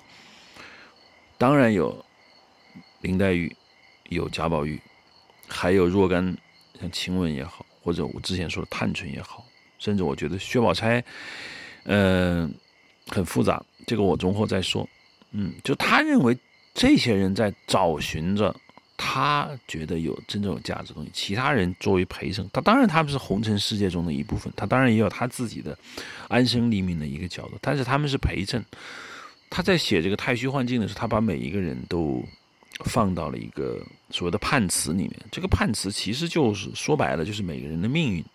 这个命运不太像中国古代章回小说所谓的因果报应。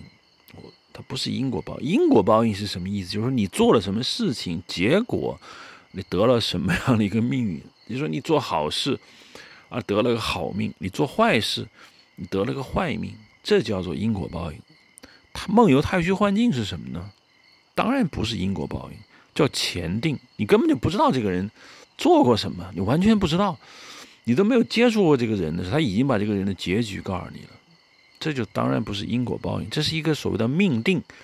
命定的意思就是说，你无论怎么样，你的命已经定了。你梦你在现实中，即使你赎罪。你做一切你想做的好事，也无非是你命定的一个过程，所以没有什么是你可以逃脱得了，那就这样了。那么在这种情况下，请问人生的价值在哪里呢？这就是我觉得这个小说非常玄妙的这个地方。贾宝玉和林黛玉在在这个。在这个金陵十二钗这些判词里面，每个人都命定了，但是每个人命定是否就说明他这个人生中他就不需要再找到自己所谓的价值感呢？那当然就不是。而且尤其是以贾宝玉跟林黛玉为主的这两大主角，他在寻找着一种似乎超越了这个里面命定的这个轮回，他一定跳出了这个轮回之上这个层面。来讨论他的这个人生价值是什么？至于这个人生价值到底曹雪芹有没有给一个答案？我认为他没有给，这谁也给不了。世界上的任何一个作家，包括荷马史诗的这个荷马、托尔斯泰、海明威、加西亚、马尔克斯、博尔豪斯，都不能给主角一个真正意义上的人生价值。没有，曹雪芹当然。他也给不了，但曹雪芹在这个所谓的呃所谓 fate，也就是命运已定的情况下，他依然要去写这个小说。他目的是什么呢？说白了，我认为这个小说最高峰的地方就在于，它即使告诉你了所有人的这个命运，你依然对这个所有人的命运产生一种强烈的一种好奇，就是他们到底怎么过完这一生的？我当然不如说他们会。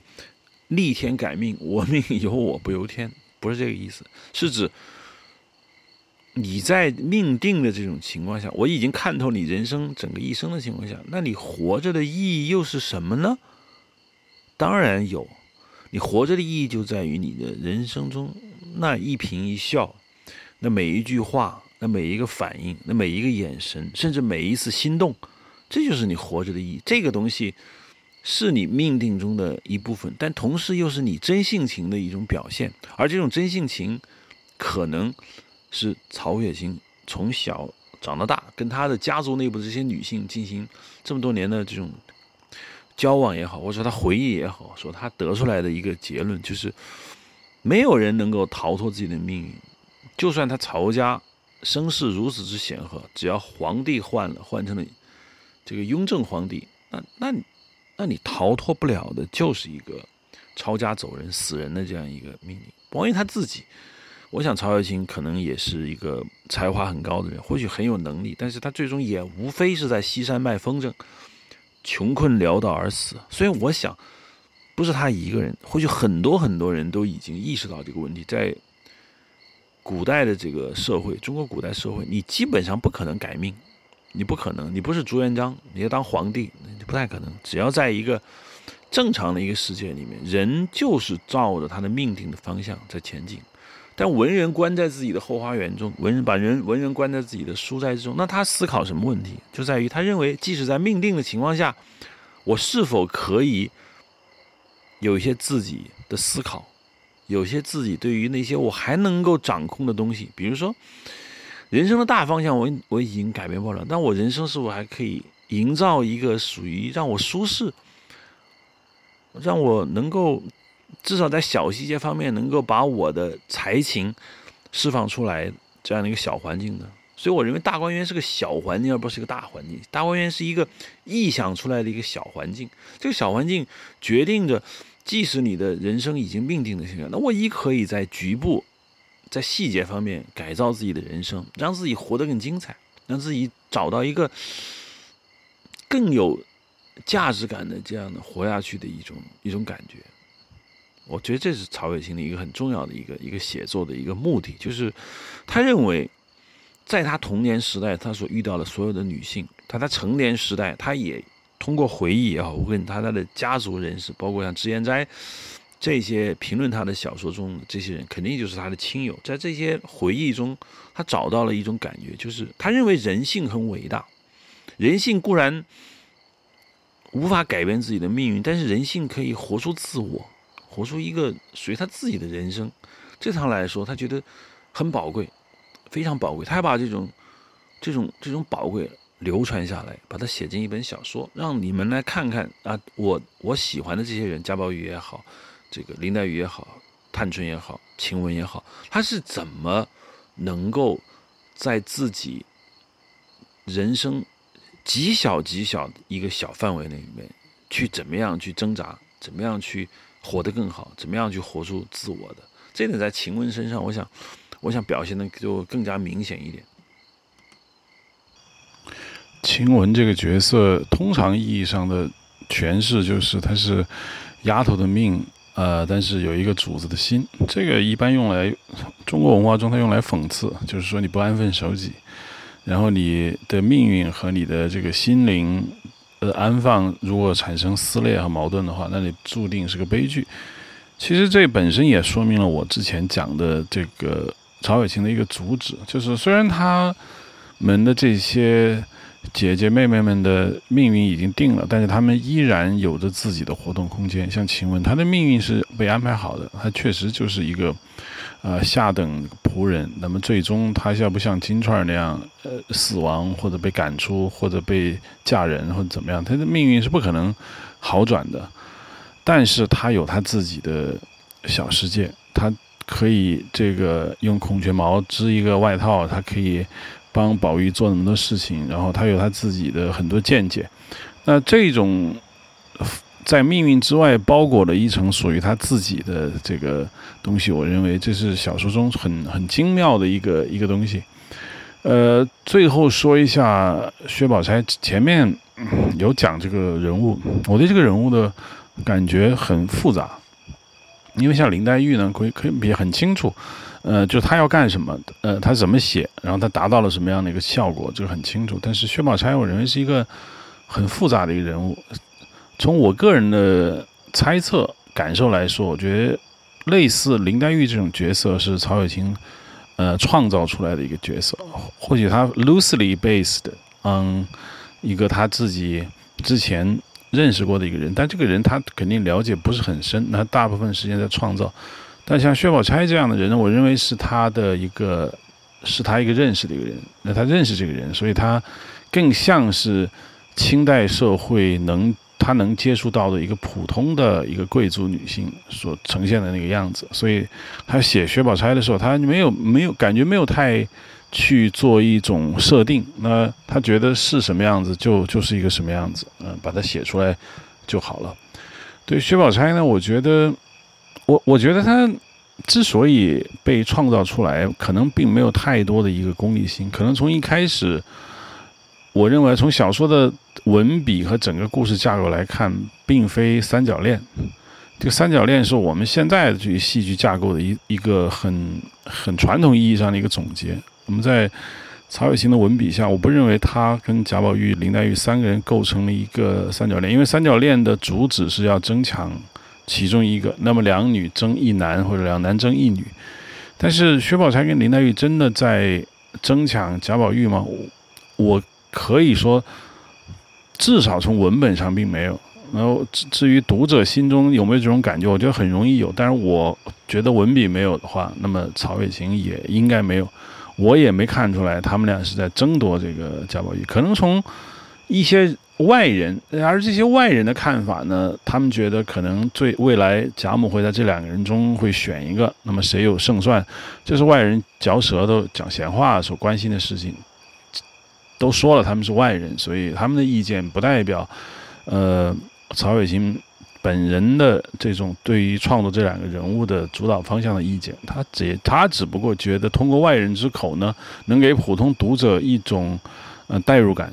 但是从他个人的角度上来说，我觉得薛宝钗是一个，我觉得就是这是一个对照，就是他认为像林黛玉这样的一个女性，不是他所认为的美好女性的全部。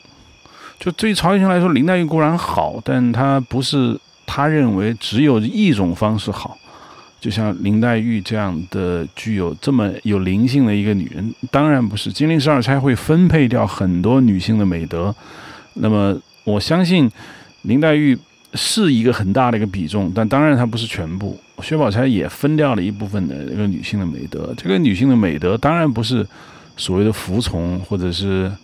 呃，循规蹈矩，呃，贤惠，我觉得都不是，而是代表着一种对于自己人生的一种随遇而安。而这种随遇而安，绝不是一种消极，因为消极的随遇而安会会觉得很很唉声叹气，啊，会说，哎呀，你看我的命不好，我怎么怎么样，啊，这是一种很消极的随遇而安。有一种随遇而安，就是他觉得，既然人是渺小的，既然他斗不过他的命运，那么他自然。他也就坦然的接受，按照这个命运活着，同时他仍然是不忘记自己的一个经营他自己的小世界。薛宝钗当然不是一个没有自己小世界的人，薛宝钗参与了绝大部分的他们的诗歌创作的活动，也参与了绝大部分他们的社交。虽然他跟这些姐姐妹妹们会稍微隔着一层，是因为他的身份所致，这个所有的读过《红楼梦》的人都懂。第二个呢，是以他的性格所致。他的性格当然不是史湘云那种大大咧咧的那种情况，当然也不是，呃，像贾府中人，就是所谓的，呃，探春啊、惜春啊这些这些人的那个。所谓自家人说话可能稍微比较少顾忌一点，他的确是一个外人，所以他说话会有一些很很多分寸，但是他依然是有一个有有他自己独立见解的一个人。我并不觉得，我并不觉得曹雪芹说我要抨击封建社会的科举制啊，封建社会的这种所谓的陋习，或者是整个儒家文化的世界观，他不至于去抨击他。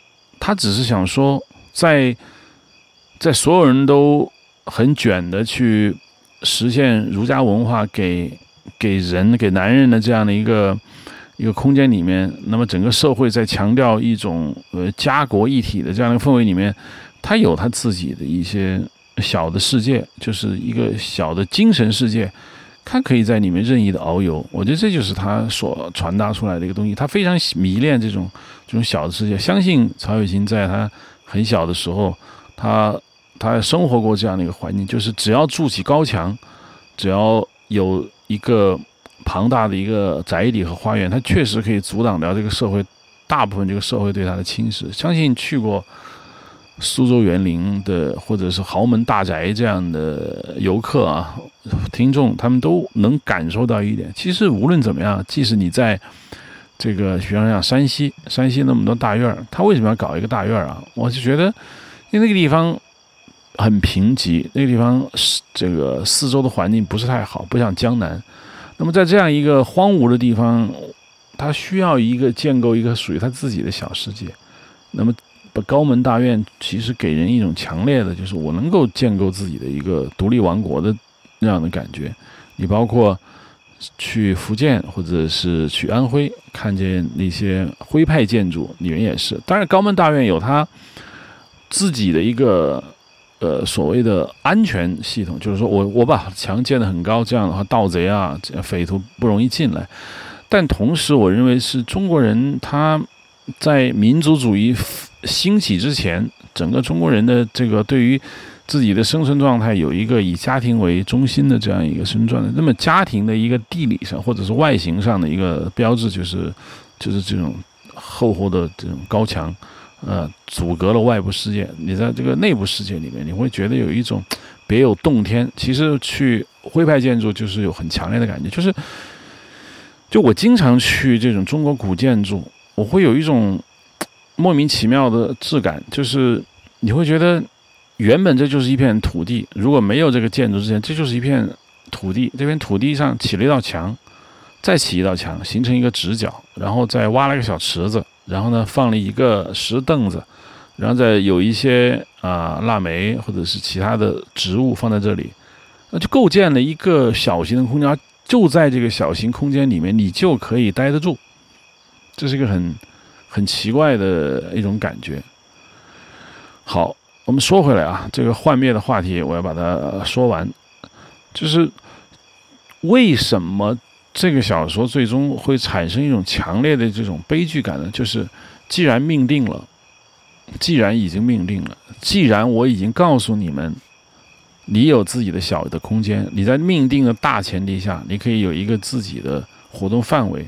就是这个活动范围，是你对命运的这种挣扎，会让你有一种很奇特的一种悲怆感。就你活得越有滋味你就越觉得啊，真是天下有不散的宴席。就总觉得这一切就会完。那么总之来说，既然是命定的，那是一个实实在在的一个很 hard 的东西。那所谓你能够腾挪。的空间，那基本上就属于一个幻象，而这个幻象从本质意义上来说，它一定是要坍塌的。这不并不是说我们这个里面的主人公，呃，他能够预见到什么事情？这里面除了秦可卿会直截了当的说，你看贾府一定会玩，呃，那个王熙凤你要注意，嗯，我相信秦可卿是曹雪芹以前认识的一个，呃，比较年长的一个很睿智的女性，还把她写进去了，但是那毕竟不是他的主人公，他里面大部分的主人公其实。对贾府的命运有一层感性认识，并没有太多的这个理性认识。毕竟他们没有没有管过家，不像秦可卿，他管过家，呃，转让给王熙凤，王熙凤也管家。那其他人他是不管家的。但是，即便你不管家，那你也有一种呃一种淡淡的一种忧伤，你会觉得好像好像一切都不长久。所以中国人有对于快乐有一种很奇特的一种思维啊。知乎上经常有一些人，呃，回答了一个跟《红楼梦》无关的话题，但是跟《红楼梦》今天我讲述的《红楼梦》的这个主旨有一定的关系。就是问题在于，为什么中中国人见不着快乐？我一想这个问题提的很尖锐，他确实有这样的一种感觉，就是你会觉得中国人看到快乐之后有一种天然的排斥感，就觉得。哎呀，不好吧！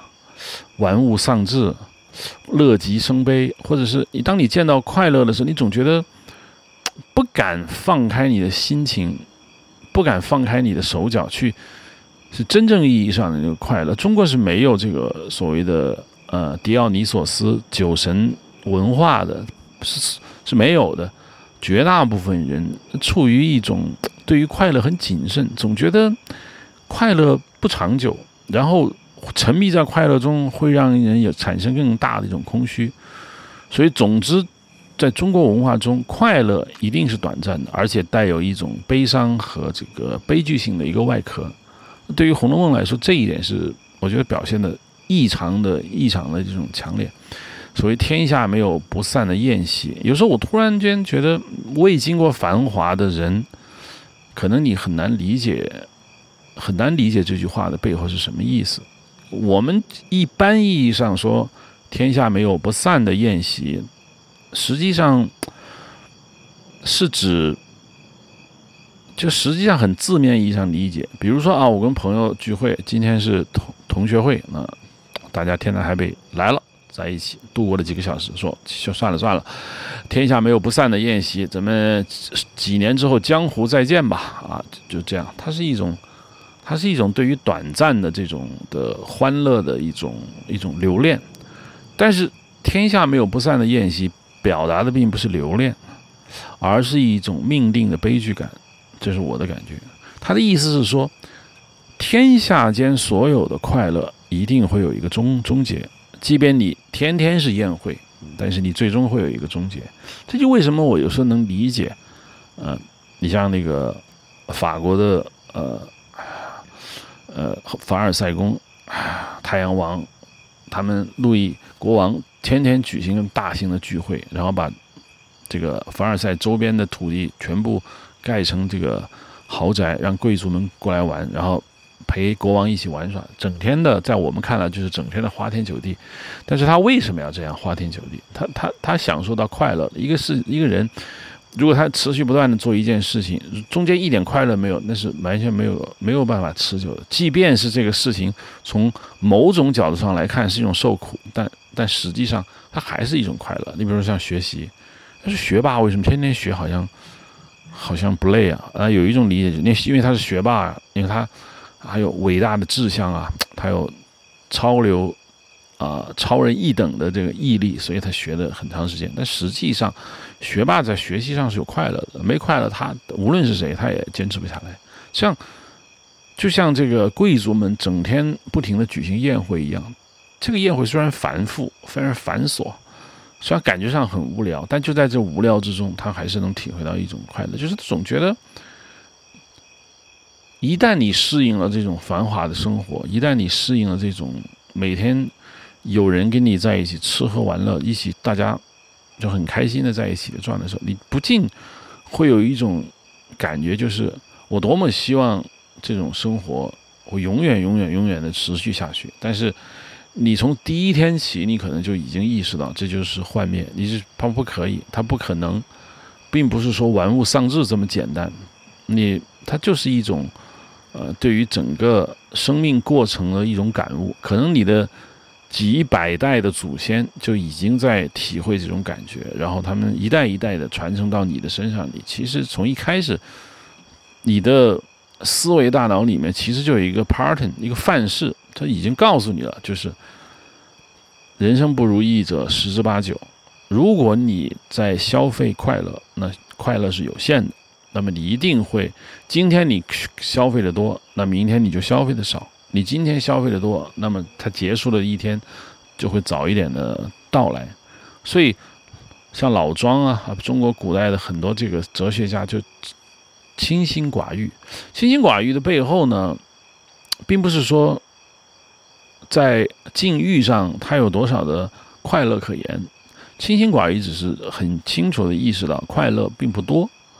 你要想人生的一整个人生能享受快乐快乐的话，就不要在一开始，就像我之前说的，不要在九寨沟的停车场就把所有的胶卷拍完了，因为你的很好的东西还在后面，你根本没有了啊！当然，这种梗是过去胶胶片相机还有，这这意思就是清心寡欲，保证了你能够有一个很长时间的这样的消费。但是无论怎么样，那这个过程一定是会结束的。所以《红楼梦》体现出的这种。幻灭感呢，很具有现代性，这就是为什么有时候我看《红楼梦》有一种联想到现代意义上的小说，比如像啊大家比较熟悉的，呃那个了不起的盖茨比，就是盖茨比在在那里不断的举行那种超豪华的宴会的时候，他心里在想什么呢？他是说他吸引他过去的前女友过来，那当然是一种，但是作作为作者，菲斯杰拉德。看来，他他化身为其中的那个那个那个住在长岛的一个穷穷穷人家孩子，从他的眼睛里看来，这种快乐是有罪的。因因因为因为你穷奢极欲，你把你人生该有的快乐，在短短的一段时间里面就全部释放掉了，那么你得到的结果就一定是很快的这样的一个收场。所以，当那个。元春省亲结束之后，贾母好像举行了一个宴会。云宴会呢，就大概吃螃蟹还是怎么样，我有点忘记了啊。就是把把平常不怎么露面的这家里的两位老爷都请来了，一个贾赦，一个贾政。这两个人大概就就是贾母就说：“啊，那你们来讲故事吧。”啊，贾赦讲了一个妈妈偏心的故事，讲的比较没有幽默感。但是在这个小说中，他提到了一点，就是。贾政跟贾赦可能他们两个人同时听到了一种声音，这种声音弥漫在这个贾府的后面。这个贾府的后面好像有一个祖先在哀叹：“哎呀！”就这个哀叹谁也没听到，就只有这两个男人听听到了。那看到这的时候，我就有一种很、很、很、很魔幻现实主义的感觉，就是，就是我觉得《红楼梦》的最大最大的一个特点，就是它把一个很具有现代意义上的一个一个幻灭感。我认为啊，用到的这个小说里面，而这种而加上他超一流的文笔，会让你觉得，嗯，没有没有人以前呃用这种方法的写作过，这是一个这是一个前无古人的事情。因为你说后有来者，这一点也不稀奇。因为你现在意义上的文学受到了西方的影响，很多中国的文学如果从来没有受西方的影响的话，那么写到现在，我看进步也不会太太大。所以《红楼梦》在。应该是在三百多年前能有这么一个那个写作方法，是我是感到很吃惊。就是因为幻灭是一种很宗教的一种情绪，而且是一种啊具有人在现代社会从体会到说人的异化啊，突然你就会觉得这个世界其实理性主义发达起来以后，这个世界不随你的意志而转移，人在现代社会中有多渺小，直到这个现代主义冒出来以后，人们才深刻的认识到。那么这种呃带有一种强烈的这种解构主义悲剧的一种氛围才起来，而在同时代的曹雪芹那个年代呢，可能可能还处在我说的像平山冷艳啊，这个玉娇梨这种所谓相信呃完美的幸福是是存在的，相信这个社会嗯随着人的意志而转移，这个社会。呃，相信人可以在这个社会中得到他想要的，他还没有一种，呃，跳到这个世界之外去理性思考这个世界的一个境地。这对于中国人来说就会比较难。当然啊，呃，我我不认为曹雪芹会有一种哲学的情怀，就是说，他如果真的看透了这一层，有人会问他干嘛不写一些散文啊，或者是呃文集啊，就是像古文古文运动，像韩愈、柳宗元他们所倡导的，就是写议论文，那写个小说呢？就是我的感觉，就是说。文人有时候呢，他不一定他能够把自己的话通过像啊议论文那样的方式去写出来，呃，他会写成小说，但是他一定受到了呃这个所谓的这个当时明末清初的那种文人的这种影响。明末清初是一个我认为是个很有意思的一个一个时代，在很早之前跟罗盘老师我们做那个。呃，南明的两期的时候就讲过这个话题，就明末清初，呃，是中国，我认为是中国呃文人知识分子的最后的一个高峰。那么到了清代，知识分子的思想境界大概只有到晚清才慢慢的发展起来。那么整个晚清之前，清代的大部分的文人主要在做呃训诂啊这种所谓的。呃，小学这样的一个一个工作，其实就是对古文进行钻研，然后进行考证啊、辨析，这个做了大量的一个工作。但从思想进进化上来看呢，工作就比较少。这当然是清朝文字狱很很残酷的这样一个一个情况。在明末的时候呢，我突然想起了这个，你要提到幻灭，我就不得不想起了张岱。张岱呢，那个他很著名的呃，这个所谓的少为。纨绔子弟极爱繁华，爱金色，爱美杯，爱娈童，爱鲜衣，爱美食，爱骏马，爱华灯，爱烟火，爱梨园，嗯，好古董什么？这是他的一个自述。那这个，这个是他说：“只见他起高楼，只见他宴宾客，只见他楼塌了。”张岱呢，以小品文见长，呃，包括他那个回忆他西湖那个，他少他在年轻的时候，他们家。住在这个绍兴，那么他是跟西湖很近，所以呢，他自己讲了他很多年轻时代的一些一些故事，尤其他回忆西湖里面，他对这个所谓的玩赏西湖的有一些很独到的见解。这个原文呢，可以大家拿出来读一读。它里面最有名的一段描述就是说，他认为啊，什么时候赏西湖最美呢？游人如织的时候呢，是一种美。嗯，那西湖可不是现在才那么多游客，在从唐代开始吧，到清到西湖的游客就都很多。他说那个西湖游客很多的时候啊，红男绿女确实也很美，但是真正美的是什么时候？是所有的人都散了，大概天也晚了，他这跟朋友才冒出来，租了一艘小船，然后在西湖上泛舟，然后哎，看这个空荡荡的这个西湖，他体会到了一种美。这个呢？在张岱的这个小品文里面非常的出名。那么你今天去读起来的时候，你会有一种感觉，就是说这种审美呢，多多少少有一种呃个人主义的东西在里面，也多多少少有一种呃张岱他们那个那个境界的人才能体会到的一种呃我们之前讲的一种幻灭感。因为张岱呃他的祖父、他的曾祖父开始就是进士，到他的祖父、他的父亲还有他。啊，都是大文人。哎呦，他的父亲可能做官稍微小一点，但他的祖父还是官做的很大。然后张岱从小，他其实是他的祖父给他养大的。那么他，他代表着这个这个明末这一代文人中的很很很典型的这一支，就是说，这就是 old money。他不是说范进 啊，花那么长时间考上了一个一个一个中举举人，然后这下就发达了。他是主三四代的官官宦和这个读书家庭，那么他身上所熏陶出来的这个气质，我认为代表着某一类人。我觉得这一类人给了曹雪芹一个一个一个很大的一个启发，就是呃，只见他起高楼，只见他宴宾客。这对于这对于曹雪芹来说，嗯，他当然。我不相信曹雪芹不知道张岱，他他当然不可能不知道。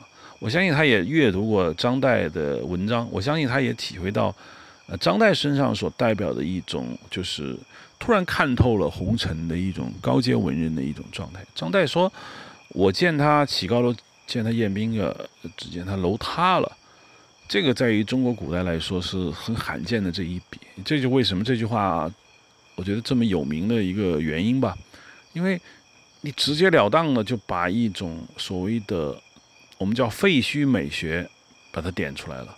这个废墟美学呢，在古代的，其实在文艺复兴时代就是很有名。文艺复兴时代有一种美学叫废墟之美。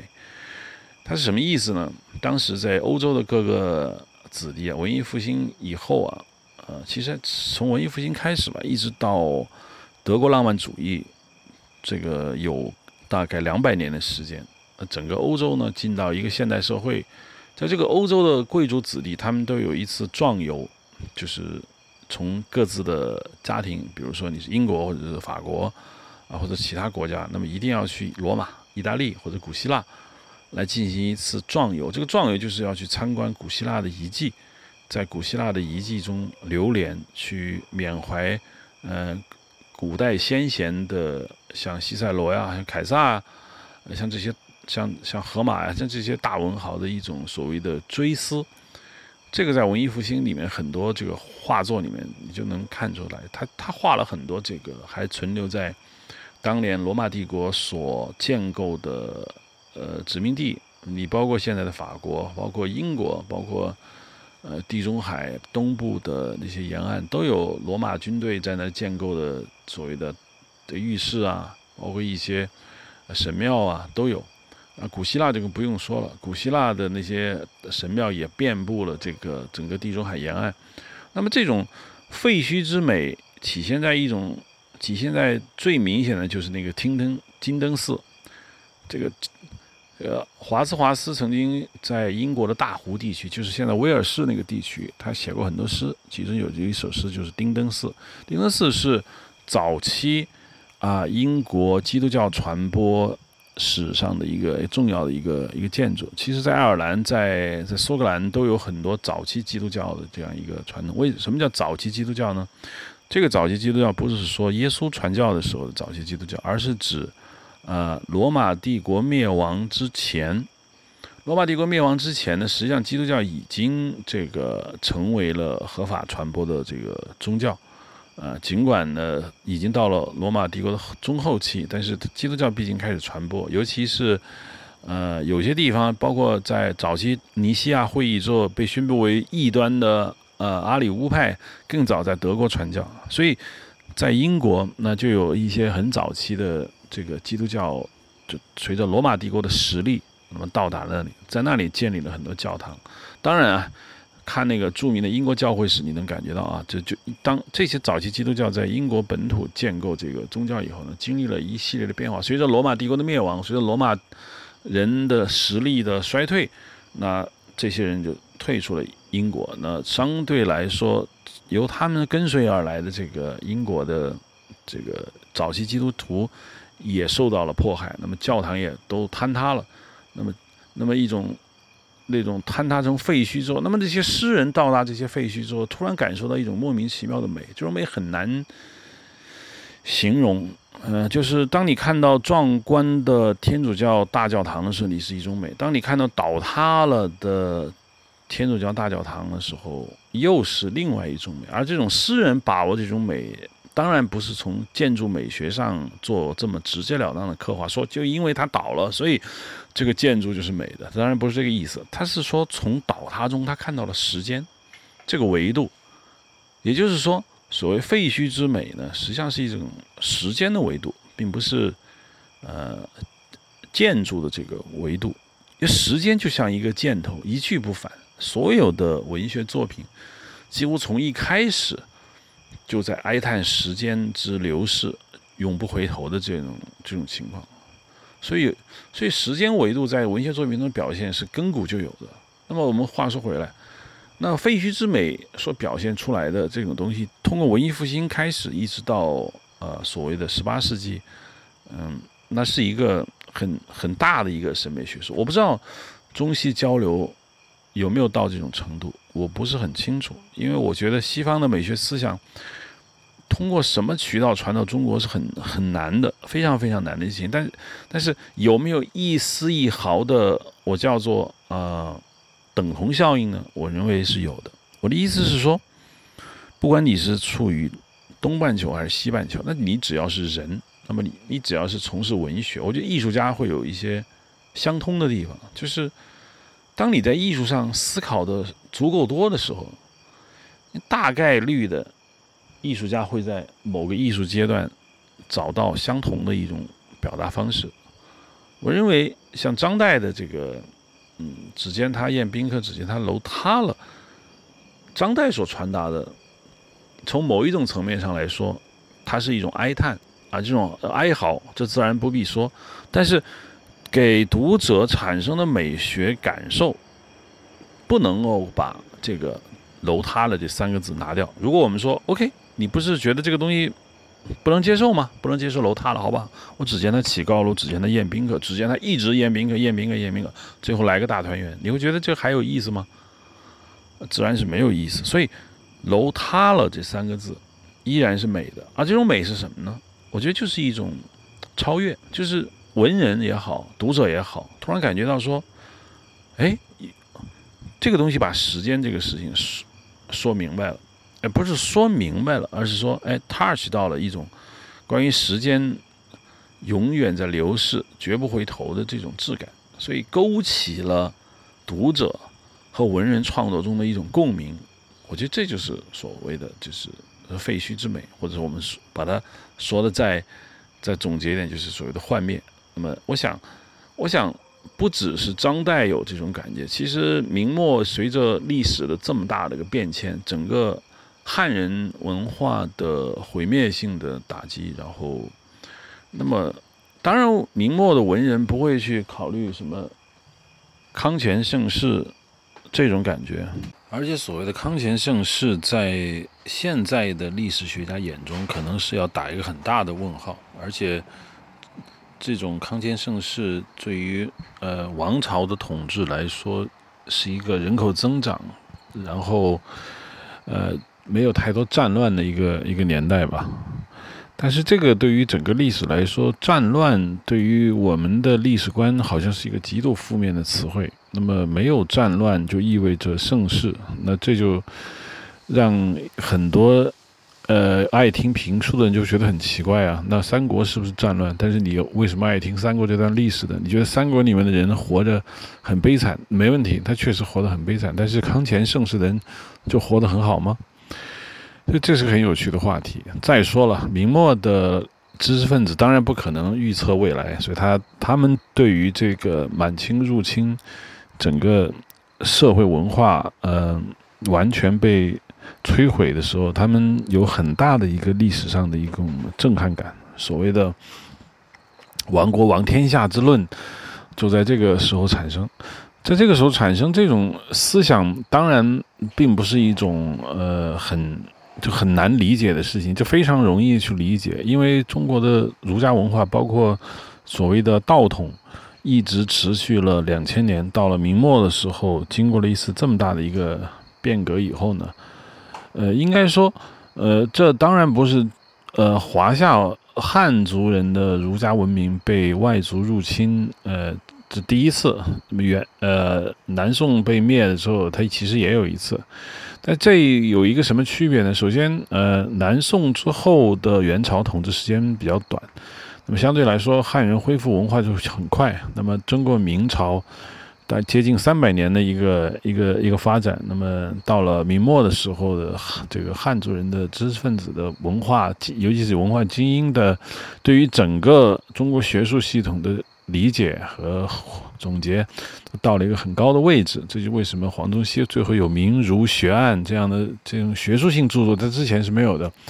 那么，但是这样一个高度成熟的知识分子的一个精神世界遭到了这么大的一次打击之后，自然就有很多问题就想透了。就好像我们人生中很多道理是在大病一场、面临死亡的时候，你突然想透了；在一个很和平的时光或者是很安逸的时光，你很难想透这些问题。所以呢，在明末的时候就产生了一大些一大批呃之前完全没有过的一个思想。我说的张岱这种想法呢，只是里面不太起眼的一种，像黄钟大吕般的黄呃王夫之啊、黄宗羲啊、呃这些顾炎武啊这些这三大家的一些思想，在现在看来都非常的嗯非常的新奇，因因为这后面他也没再出现过，呃，比如王王国与王天下之论，这个之前没有过，之后也没有过，你包括像这个黄宗羲的。提出了这个所谓，呃，建立大学以学术治国，那这个后面也没有。他的《民夷待访录》这本书，呃，提出了很多，其实现在看来很接近西方，不是西方现在的想法，西方当年的想法。也就是说，它佐证了我的一种感觉，就是实际上两个文明只要不是太大的一个，呃。在人种上有很大的一个区别，大致相同的一个富裕程度的话，其实产生的文明的结果没有太大的差别。总会在经过了几百年的一个熏陶和酝酿之后，会产生一个类似的思想。所以到那个时代，嗯，明明朝的这个思想家们在那个时代就产生了很多，其实跟文艺复兴之后的人文主义。人本主义有很接近的思想。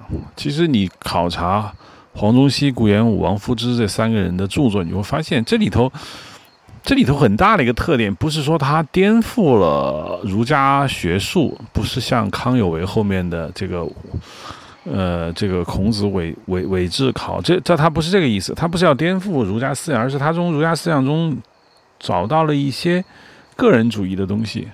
这个人主义的一些想法，那么这个里面在明代的，呃，实际上明代已经开始酝酿。明代的很多理学，就 朱熹理学之后，到了明代发展出了新学，呃，已经开始强调个人主义。但是这种个人主义到了明末的时候显得特别明显。当然，没有人会提出。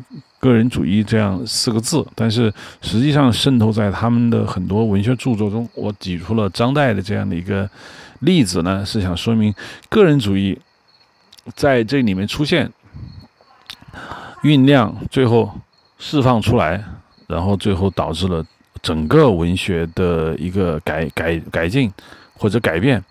然后到了清清代的时候呢，这些思想并没有消除，因为。汉人文化的影响力并并不会因为说一场政治运动完全的就消失，所以我想，曹雪芹也是在这个阶段，我想他的思想中应该说有张岱的影子，有王夫之，呃，有黄宗羲，有这些人的影子，明末这些人的影子。这些影子体现在哪里呢？这是一个比较有趣的问题。这些影子一定会体现在他的这个文学创作之中。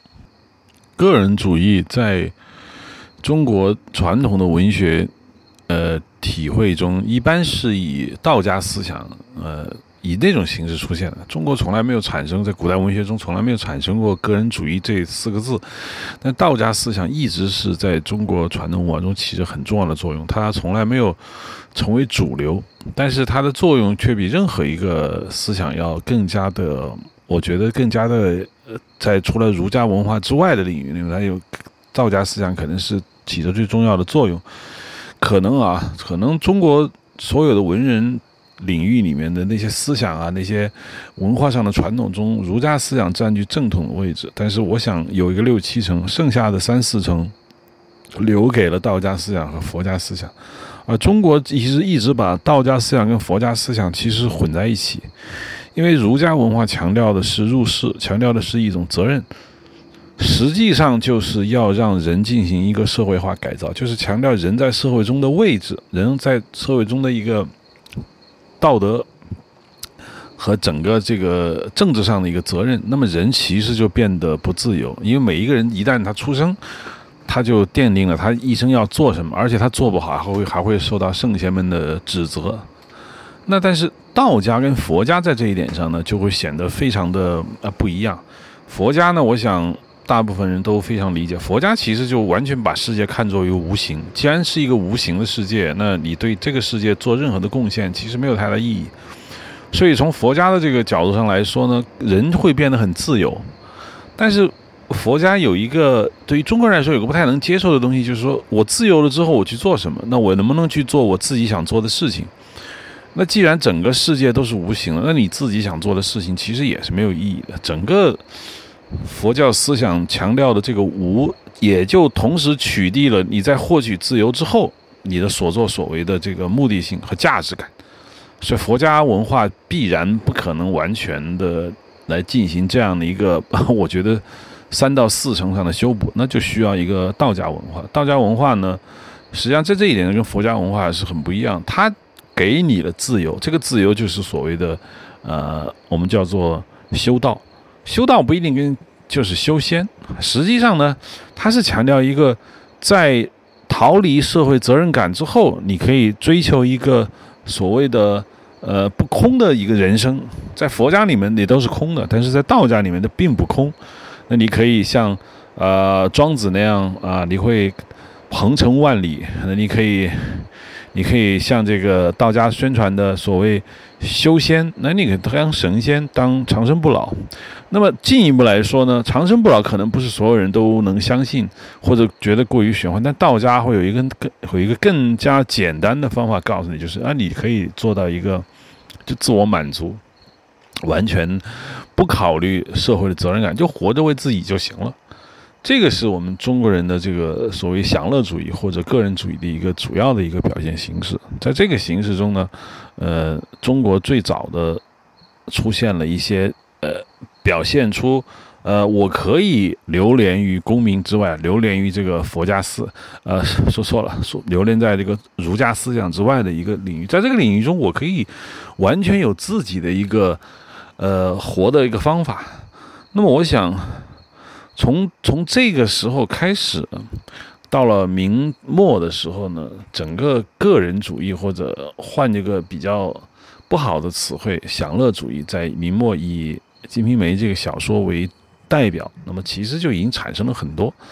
你去仔细看这个明清的这个小说，你会发现明清小说所所强调的一个很重要的一个特点，就是它首先解构了儒家文化认为一个人要做的事情。他认为这些事情根本就不重要，重要的是，呃，你自己要快乐。为了快乐，你可以做很很多很多很多事情。当然，他的快乐呢？并不是纯粹道家的快乐或者佛家的快乐，他道家他的快乐是一种很世俗的快乐，但是他至少证明一点，就是追求世俗的快乐是完全应该的，这是其中一种个人主义。我觉得还有一种个人主义啊，另外一种个人主义就是我们来看这个明代的一个大的一个戏曲一个戏剧学啊，就汤显祖，汤显祖的。是《牡丹亭》，我想很多人都知道。我之所以喜欢《牡丹亭》呢，是因为我倒不是说我像白先勇那样的啊，我对昆曲有研究，我是呃老先生啊，我可能 有一种中国文化有一种独特的一种迷恋感。不是，我第一次看这个。《牡丹亭》呢是在北京一个叫南星仓的地方，那边有有那个昆曲演出。南星仓听着好像很高级，其实就是北京原来的清代的一个粮粮仓啊，堆粮食的地方，没什么。后来那屋子空了以后呢，某些人把它改建成一个戏曲、唱昆曲的地方。那我是近距离看《牡丹亭》，那近距离看《牡丹亭》的感觉是很很奇怪的一种感觉。呃，我不是看那那个大舞台的《牡丹亭》，你像江苏省这个昆曲，还是什么样？这个这昆曲团演过那个《牡丹亭》，那个我在电视上看过，那个很大的舞台，很华丽。呃，当然我觉得演的也很好。白先勇的那个所谓青春版，其实我也看过，当然不是现场看到，真正现场看是这个北京的这个《牡丹亭》，而且他不是演全本，大概。没有哪个剧社会把全本的《牡丹亭》全演出来，那个好像有三十多出，呃，就就没没没办法看。他演的当然就是他比较重要的那几出。他还有感觉就是近距离看，我离演员大概就两米，那很奇怪，演员就在你两米之外这样这样唱。当然，他们的我也有一些简单的道具，然后服装也很精美，化妆当然也很精致。呃。柳梦梅，呃，这那个杜丽娘都很美，嗯，我就近距离看，近距离看有一个很大的一个感受，就是这个戏到底好在哪里？我得说呀，就是这个戏到底好在哪里？我觉得这个戏有一个很很大的一个，就是我不知道，在这个戏里面，杜丽娘她所要追求的东西是中国古代文人也好，呃。都不敢想的一个东西，就这个，她连她不要说世俗的成功，她当然是不追求的，因为她是个女性。第二呢，所谓的富足的生活，呃，长生不老，这也不是杜丽娘想要的。杜丽娘想要的是爱情，而这个爱情呢，又不是呃所谓的金榜题名啊，皇帝下旨啊，奉旨结婚。当然了，《牡丹亭》后面也有这这些很很没意思的这个部分。但是《牡丹亭》的主旨，《牡丹亭》的这个前半部，杜丽娘是因情而死的，她是因情而死，因情而生。呃，所谓所谓所谓一往情深，呃，情不知所所往，就是杜丽娘可能是一中国文学史上，我就不说戏曲史了啊，文学史上第一个为这么抽象、这么形而上学、这么不。招调不靠谱的目的，生生死死活着的一个女性。那你说《窦娥冤》，那她死了，《窦娥冤》也很好看，但是《窦娥冤》它是冤案，它是一个很现实的东西。还有那个啊，杜十娘、陆沉的这个百宝箱，她为的是爱情而死，但是她为了爱情死，是因为她觉得绝望，她背叛，而且。他所喜欢的那个那个男人，那其实，在戏剧中也非常的不着调，所以他是一种被背叛的愤怒而死。我觉得他死的不是因为爱情，他死的是因为是一种愤怒的情绪，爱情已经消失了。但杜丽娘是因为因情而死，更可怕的是她因情而生。这个，这个让我感觉有一种很很奇怪的感觉，就是可以这样吗？人可以为这么这么。不着调的事情去写一出戏吗？我想，今天的听众，你说你回家，你跟你父母说啊，我要，我，我为了一个爱情，我为了我没有见过的一个人，或者我为了一个我脑袋里虚构出来的一个想象呢，我为他要死要活。你父母会怎么说？父母会说你扯淡啊，你，你病了吧？现在人依然怎么看？就是你为一个一个纯粹的情。你都没有实际对象的一个情，为情你要去死，这绝对是一个非常荒谬的一个一个事情。但是杜丽娘就做到了，而且杜丽娘做到了，在那个里面，杜丽娘在《游园惊梦》这一折里面，杜丽娘完全是在思春。思春以后呢，她那段唱词，呃，这个脍炙人口，这段脍炙人口的背后。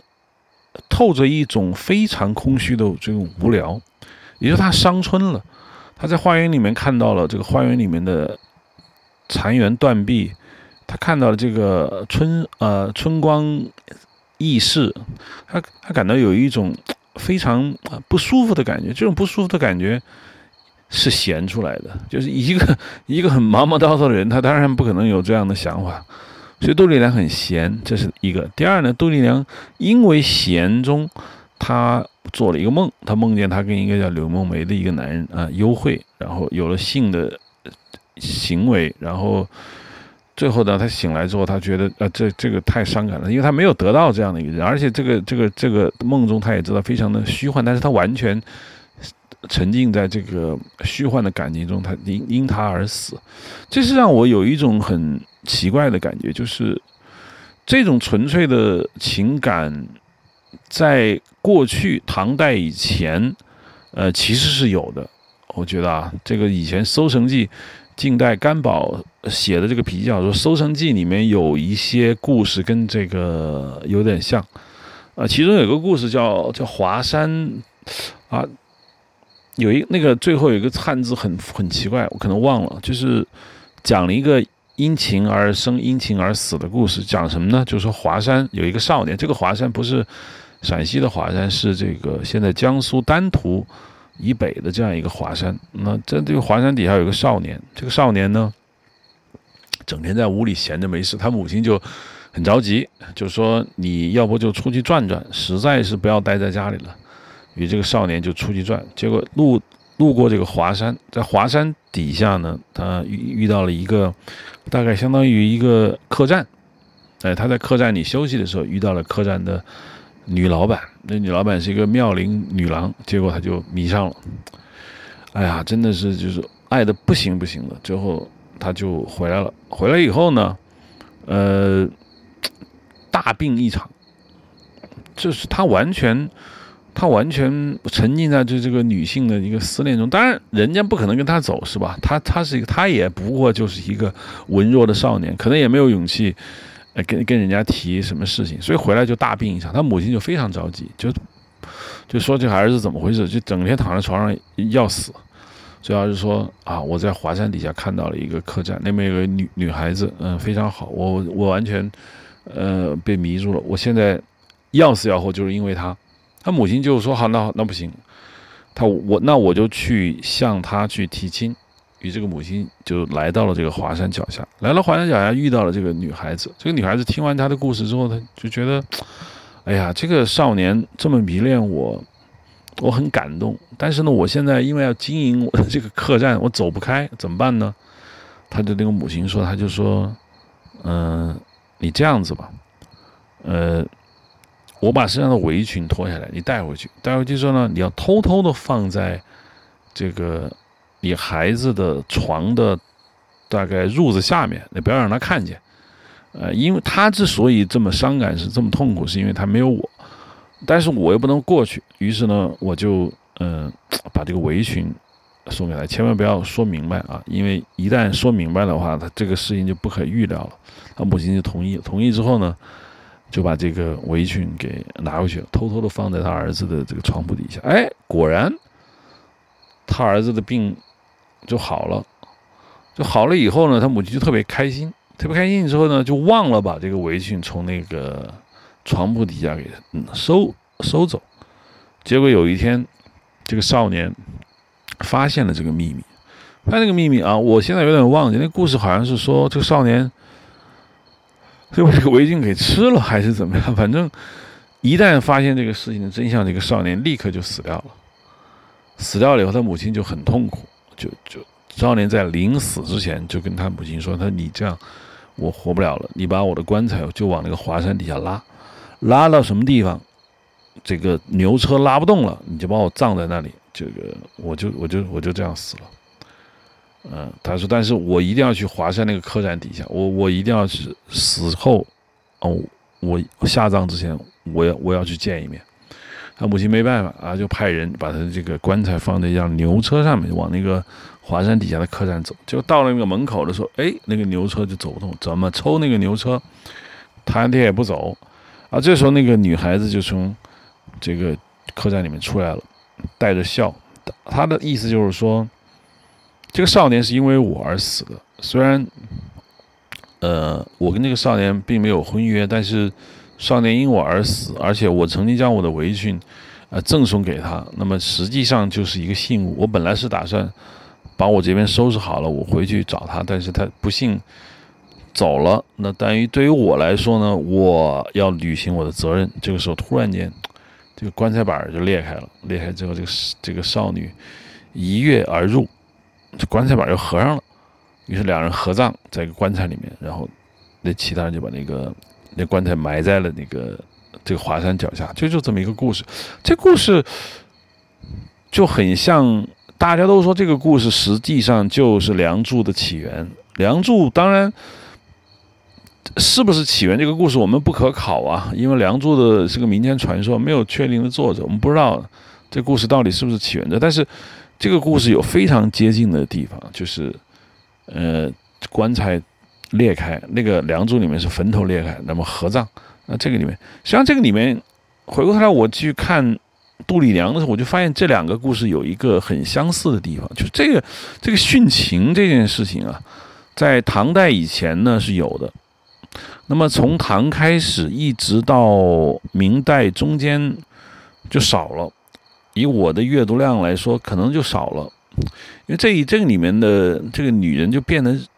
特别没意思。就这这里面的我们所有中间这一段时间的文学作品中的女性，呃，要不就是功能性啊，就是生儿育女、贤妻良母；要不就是就算你很有才华、很有怎么样，但是她不像这么纯粹，就好像这个世界上没有太多。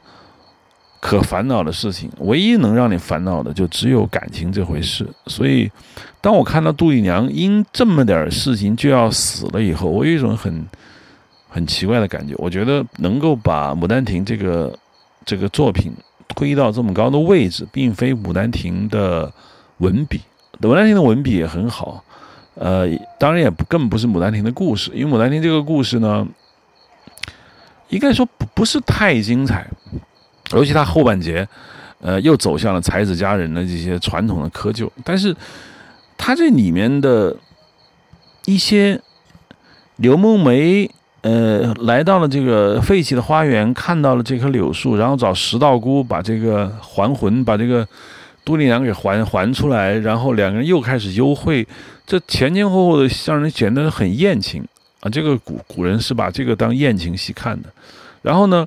这个杜丽娘因情而生，而因情而死，因情而生，这就代表着一种非常超越的这种这种情感。我想，嗯，我想以这个这个戏剧为代表，我想传达一个什么意思？就是在明末以前，尤其在曹雪芹创作他的作品之前，中国的文学到了一个什么样的一个一个境地步？好的东西自然不用是。占据多数的东西，甚至它也不是主要的东西，呃，重要都不一定谈得上。我想，《临川四梦》里面的《牡丹亭》不是中国文学的一个重要的一个一个范畴，也不是戏曲史上的最流行的戏，《红楼梦》其实也不是中国文学的主流。但是，我想，曹雪芹应该是。作为一个合格的文人，我想他在他的创作生涯中，他不可能不知道啊这些人的名字，不可能没有看过这些人的书籍，呃，他应该是一个看过很多书的人，他也不可能不知道明末知识分子的思想境界。我想，可能正是因为曹雪芹是一个有抱负的人，而且他是一个呃有真知灼见的人，所以他不会走很传统的一个路线，以他的家世。呃，来看呢，我相信，他的家是没有什么太特别的地方。一个人的创作过程，把自己家庭呃过往，把它写进自己的文学创作中，很正常。那这就为什么很多人没觉得曹雪芹是这个小说的作者，他们他们有很多假说，这些假说都有一个前提，就是说，拥有这种呃公侯家生活的人。才能写出这个小说，这恐怕是一个共识。那曹雪芹可能就不是唯一一个。好，我们先不纠结这些事情，我们只说一件事情，就是说，听众、读者朋友们，那如果你有曹雪芹的这种记忆，你有自己的这个从小颠沛流离的生活，你也有很多这个呃过去呃富可敌国的这样一个童年记忆，那么你怎么去写这个小说？我想，我想。百分之九十九的概率，大家会这么去写，就是把自己的家族的历史写一遍。啊，我出生在一个什么样的地方，然后呢，我小时候我们家里怎么怎么样。当然，我他也会去写这个家庭矛盾，也会写，也会很容易的想到我要写一个家族的兴衰。那我的家是怎么败掉的？啊，怎么怎么样？呃，曾经有多么红火过，那么后面又是怎么丢失掉的？这。并不难，难就难在你写不出《红楼梦》这种感觉出来。你看《红楼梦》是怎么写的呢？我之前在上几一次的这个播客上我们说过，《红楼梦》的前几回是非常非常可怕的，非常非常不一样的一个东西。因为曹雪芹是一个，我觉得是个很聪明的人，他可能意识到了一点，就是如果我来写我的家族历史，我。一定不会只写一个流水账的一个故事。那曹雪芹到底他在写什么呢？他通过一个很庞大的一个寓言故事“女娲补天”啊，落下了一颗一个一个石头，没来得及补，然后哎，这个石头要进到人间走一遭。然后这本书呢，就是讲这个石头在人间走一遭的生活。这个上头一讲了，这叫做叙事中的叙事。嗯，其实他就是想告诉你，当然有的人说这是避祸，哎，你就嗯，是可能就是说，那我只不过记录了一刻石头人的一个生活轨迹，那你别怪我是写我的事。那你想，这个文字狱嗯还有那么笨吗？他难道不知道你在干什么吗？当然不是那么简单。我想，他只不过是想把叙事搞得曲折一点，达到一种就是我们所谓的写作的一种快乐。那种阅读的一种一种快乐。接下来呢，呃，他写了这个《红楼梦》里面的呃开场，就是林黛玉进贾府，林黛玉进贾府遇到了贾宝玉，那这个大家都耳熟能详，就不用多解释。然后接下来一没有过多长时间，马上就是呃贾宝玉梦游太虚幻境，然后看到了这个金陵十二钗的命运。这个命运一环节，我后面再说。这个这个是也是很精彩的，因为中国人。古典小说写命运写的少，而且不是少，几乎就没没写过命运这回事，啊，这个一就是放到后面再说。嗯，他这个小说里面很重要一点就是，他通过一个一个太虚幻境，把整个故事啊给你笼罩成一种梦境中的那种感觉。这是我说的，这个梦境啊是很奇怪的东西。呃，一直以来梦境是中国人也写梦写。嗯，那写过很多梦，但是把整个故事架构在梦上面的这个这个东西是很少的。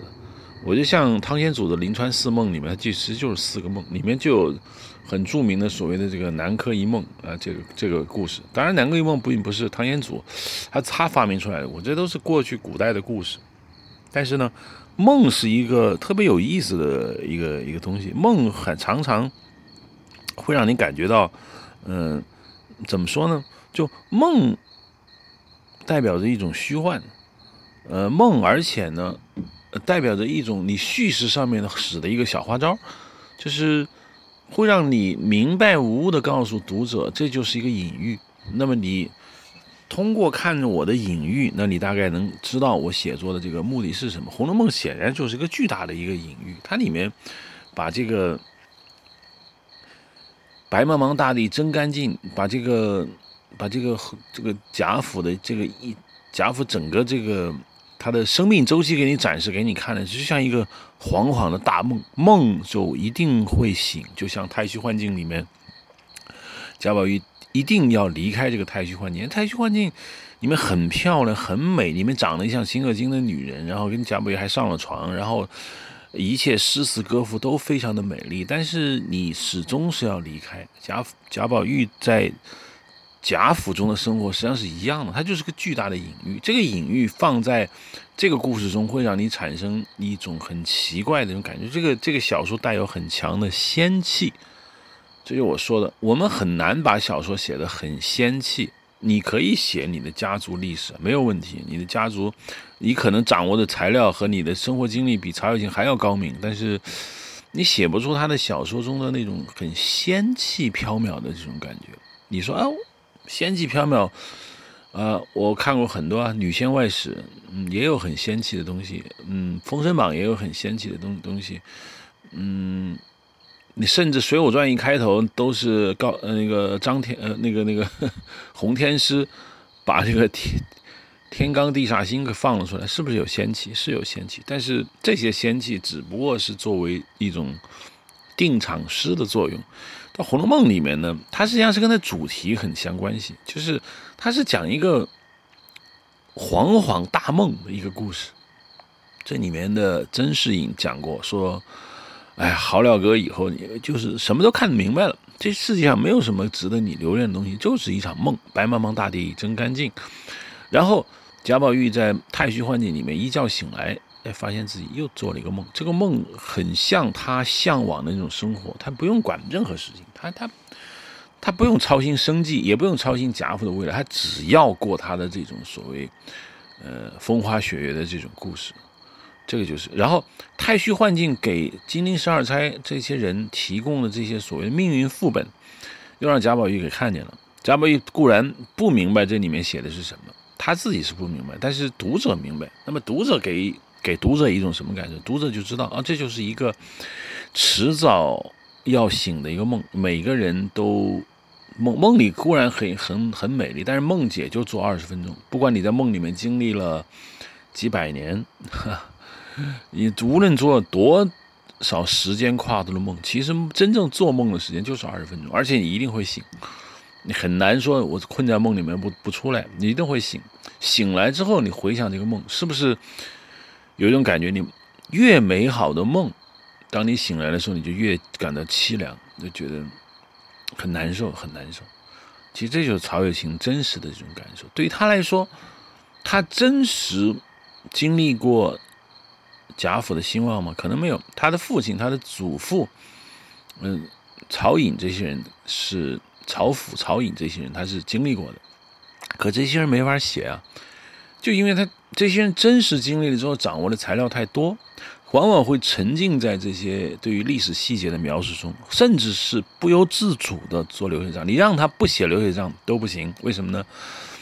他要倒苦水，他全倒出来，他就告诉你，我我是我是。享 过多少福啊！我现在受了多少罪？我有，他认为就是一种自然主义，就把都写出来，告慰我的人生就可以了。曹雪芹很显然很幸运，他他其实贾府败亡的时候，他其实也是很小，但是他又有一些记忆，所以对他来说，这更像一个梦。而且就因为他是一个梦，所以他写得好，而且他能够把这种。呃，虚无缥缈的这种带仙气的感觉贯彻到他的文学中，这个是《红楼梦》很独特的地方。因为根据我的经验，如果你让我写，我之前没看过《红楼梦》啊，假设我没看过，你就说啊，罗登，呃，你把你的家族，你家族以前就是很富贵啊，现在败了，你把家族历史你写一本小说，那我就会去写的很扎实、很详细，我不会去想着说，哎，我把它写成一个像。《红楼梦》这样的一个东西，我我我想不到，所以我认为《红楼梦》这一点是极度的创新。我想，他完了之后，后面的人也没想到，后面很多模仿《红楼梦》的，林语堂那个什么《镜花春梦》，就是模仿《红楼梦》写的，但是没有用，他写不出那种寓言式的，写不出那种带有哲学思考的，也写不出这种带有一种浸透了对于。佛家思想之前我提到过，道家思想跟儒家思想三种思想混杂在一起的无可奈何。那在《红楼梦》里面，这些这些歌曲，包括《红楼梦》套曲，也就是警幻仙姑带着她的唱诗班唱的那一大套歌，它就是要告诉你整个的这个故事就是就是这么回事，就是这么回事，就是一个嗯虚无缥缈的空间。他把这个虚无缥缈的空间。在前几回告诉你以后，让你到后面去读。你读这个小说的时候，你可能有时候会会我想不起来。哎，我我在看一个什么东西啊？看这里面固然有这个很现实的东西，很多红学家很迷恋这些很现实的内容，比如像这个刘姥姥挤进大观园，那里面所有人的反应，这里面也有这个王熙凤管理宁国府。协理宁国府那些手段啊，也有他弄权害死贾瑞，很多很多事情，你也爱很爱看。但是这不过是《红楼梦》整个大厦中的柱子承重墙，真正供奉在《红楼梦》大厦顶层神龛上面的那个东西，并不是这些所谓的现实东西。所以我不认为《红楼梦》是一个很现实的小说。所以供奉在这个楼顶的那个神位上面那个东西，我觉得就是情。情这个东西就是我前面讲过的，在《牡丹亭》里面所说的那个情。这个情有很多种解释。关于情，在中国古典文学，尤其中国文学史的评价中，其实已经很深入了。呃，但是完全把这个事情说清楚的著作，我看倒也没有。这个情当然一部分指的是爱情，但是这个爱情不是现代意义的这种爱情，因为现代意义的爱情强调的是，呃，两个人很平等。然后基本上只跟这个繁衍后代啊，其实跟其他的都没关系。爱情都不是亲情，也不是友情，是分得很清楚的。呃，在在古古代的这个情这个东西，其实我觉得没有分得这么清楚。它当然有一部分是爱情，呃，但是还有一大部分，我觉得是一种类似于这种友情和这个审美情趣相投的东西上面的。因为古人的爱情，如果按现在眼光看，就没那么重要。比如说两个人在一起，那那这个是包办婚姻所造成的，就有没有感情，能不能沟通，根本无所谓。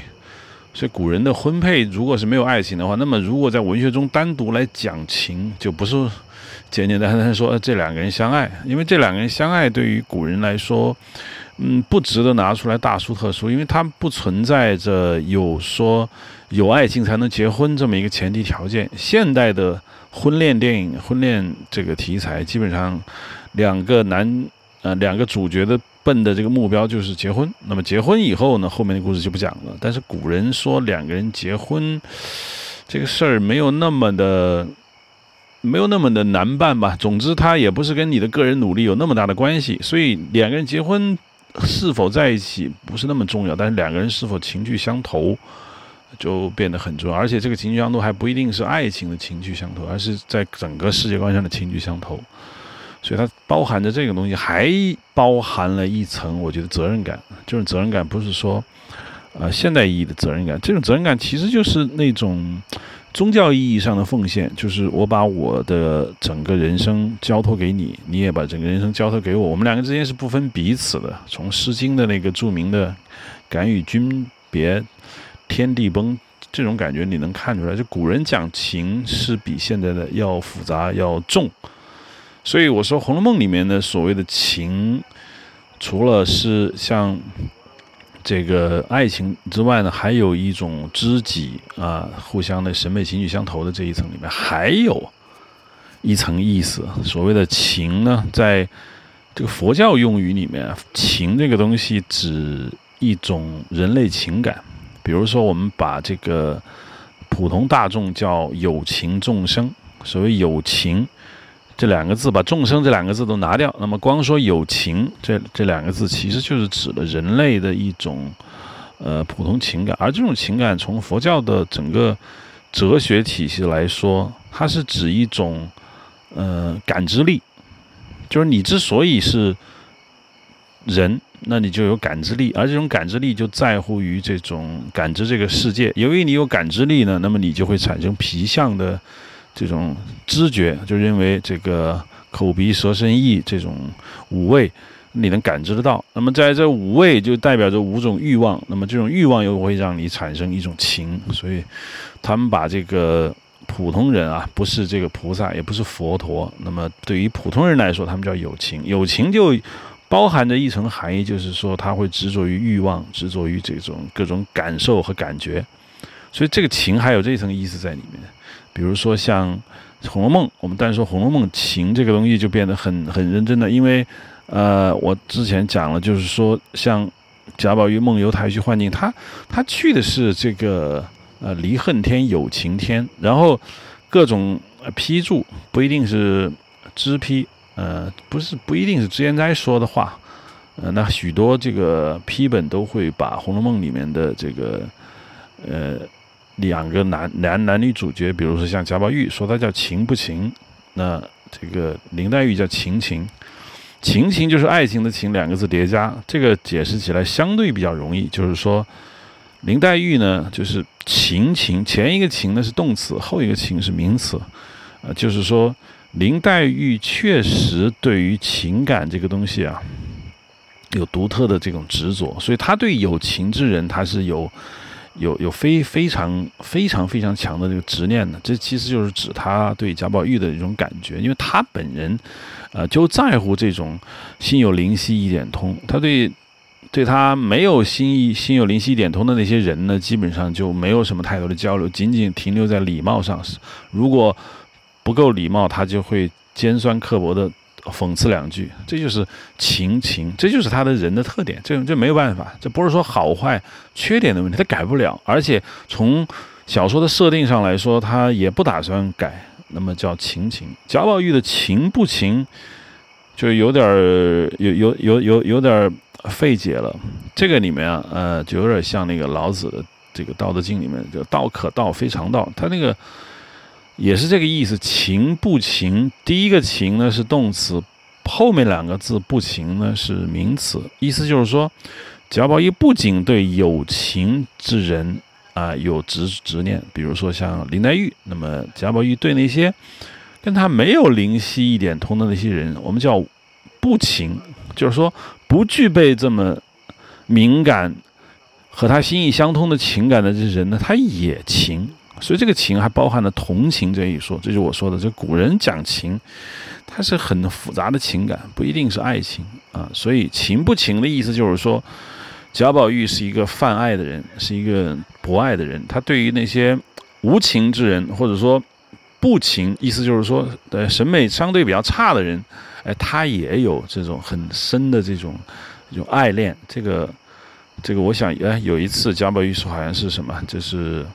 参加一次聚会，他可能觉得很无聊，走了。走了之后呢，他就会来到一个屋子，发现墙上有一幅画，而且是个美女的画。哎，他就对这个美女的画产生了一种情不情的感觉，不是意淫啊，就是说，哎，他觉得这个美女孤独的在一个房间里面，哎，他觉得他要陪她，哎，跟他讲讲了一堆话，这个是情不情的一个很典型的例子。第二呢，贾宝玉对于林黛玉之外的女性，他他也不是说。他就尖酸刻薄他，不理睬啊，也不是啊。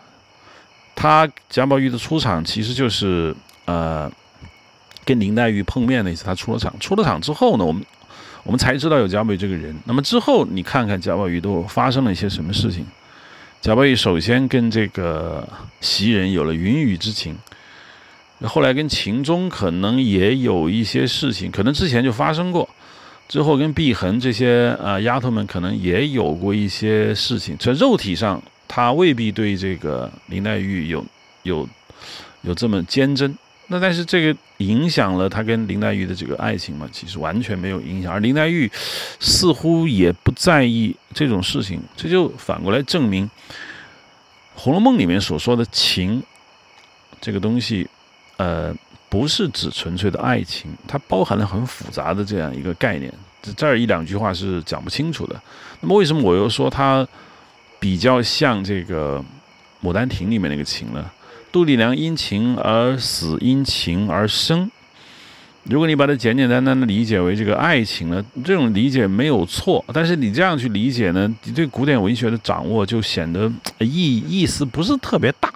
因为现代人说起爱情这事儿的时候，就老觉得，哎呀，找不着媳妇儿，最后呢，我要结婚，我要像，啊，这个公主跟王子一样过上幸福的生活。这个古人讲情啊，没有那么简单。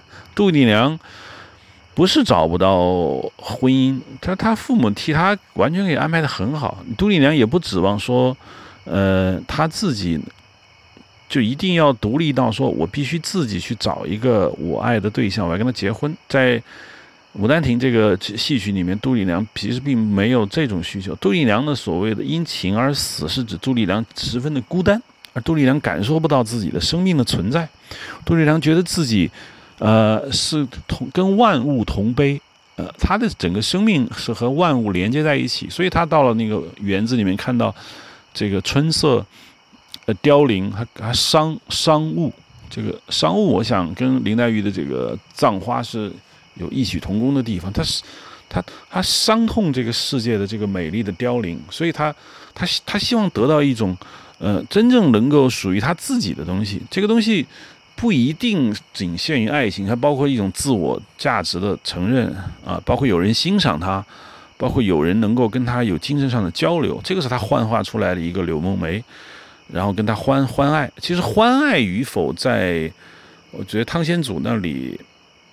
没有那么重要，因为古人写男女之间欢爱很随意，他他，他没有太多的意思，就是说这个欢爱对他来说是那么大的一个禁忌的一个突破，也没有觉得欢爱是这个两个人呃这个关系到了一定程度发展的一个必然性标志，欢爱只不过是我觉得就是一个。所以说叫 不能叫随笔，大概一个什么词可以形容？就是他顺手就可以这么写下来。所以我想，杜丽娘对因情而死、因情而生的这样的一个一个情字，包含了很大的一种，就是对于他自己生命价值无人理睬，而且没有人跟他交流，甚至无人知道他的存在的这样的一种伤痛。哎，他因这个东西而死的，而他又因为。这个获得了这种承认，获得了这种价值感，它又升。我觉得是这样的。啊这个对情的这样一个表达，我觉得用到呃《红楼梦》里面，我觉得是是很有很有，我觉得很有借鉴意义的。而且曹雪芹相信，我之前讲过，曹雪芹必然是对自他创啊创作之前的中国文学创作，他有一个一个比较细致的了解，不可能说他不知道。呃，唐玄祖他不知道张岱，他不知道这些古代的小说，他当然是知道的，因为他借鉴了《红》这个《金瓶梅》大量的人物设定，甚至有一些情节，他都都可以说是一种抄袭。我想他也是在寻找一种他自己的这样的一个一个一个东西。而且情这个东西，对于曹雪芹这个时代来说，中国古人已经描述了很多东西，比如说像这个，呃，我想，呃，他他去。贾宝玉去太虚幻境看到的这个金陵十二钗正册、副册、又副册啊，三册、四册，这这很多书，他呃支批还是什么批，都说这是情榜，意思就是说，它是一个跟情有关的一个榜，那里面讲了形形色色的各种女孩儿，这里面是关乎一个命运的一个事情。然后最后呢，就得说一下“命运”这两个字。就回到最原始的一个一个灵魂拷问，就是说，我读《红楼梦》第一时间，我感受到的东西是一种新颖的感觉。就我认为一个东西不新呢，那这个东西可能就不太好。我之前讲了很多关于《红楼梦》很新颖的东西，就是说，首先我说，呃，它有它这个完全聚焦于家庭的这种写作态度、写作方法，这个。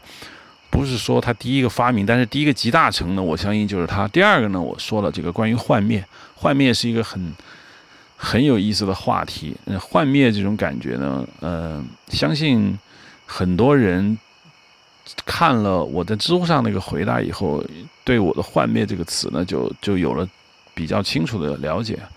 这个就不用在这里多讲。然后我说了这个情，所谓就是写情。《红楼梦》是第一个我认为写的很有这个西方个人主义色彩的东西，因为个人主义在中国呢一向不受主流待见。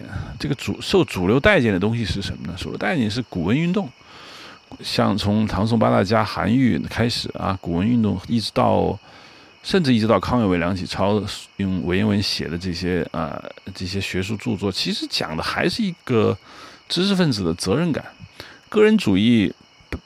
要不他的享乐主义的倾向遭到了知识分子士大夫的这种唾弃；要不呢，就是享乐主义在于中国来说，呃，中国古代历史来说，它不具备现实价值。因为毕竟一个国家如果出现了问题，首先想到的应该是怎么去改变，而不是说，哎，那我没办法，我就自己关注自己的这个世界吧。这个在印度可能。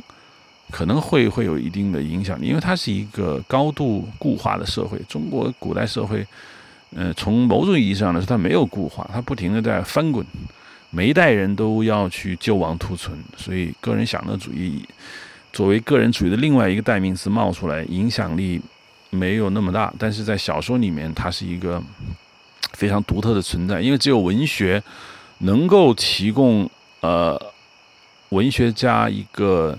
后花园让你在里面驰骋，因为如果说让这个所有的写情的文学家们去写政论文，来专门去讨论情的这个问题，这种文章恐怕不太可能有人看，而且很危险。而且清代的文字狱这么这么强劲，所以它只能写进这个小说里，这是一个情字。最后一点呢，想聊一下这个所谓的命运 （fate）。我一直说这个命运。是一个很很独特的一个话题，因为中国文学中讲命运似乎讲，但是讲的一直没有什么太大的力量。我们中国人也说这个所谓的天注定，或者说嗯命运就安排好了，人一生就是命，也这么说。但是这么说的背后呢，我们看不见抗争。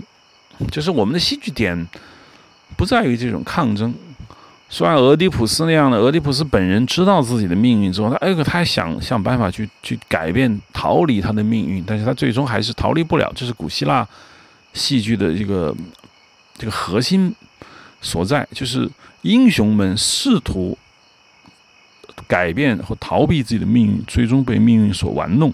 那么，当演员在这个话剧舞台上、戏剧舞台上去表演这种巨大的这种。这种失败感的时候，台下的观众呃感受到一种悲剧性的崇高，这是他们戏这个戏剧的一个核心的立足之本。但是对于中国的戏戏剧来说，中国的文学著作来说，命运感这个东西，只能说一种哀叹。好像说人活明白的标志就是你得认命，其中并不包含着对于这个生命的一种抗争。我觉得《红楼梦》里面呢，呃。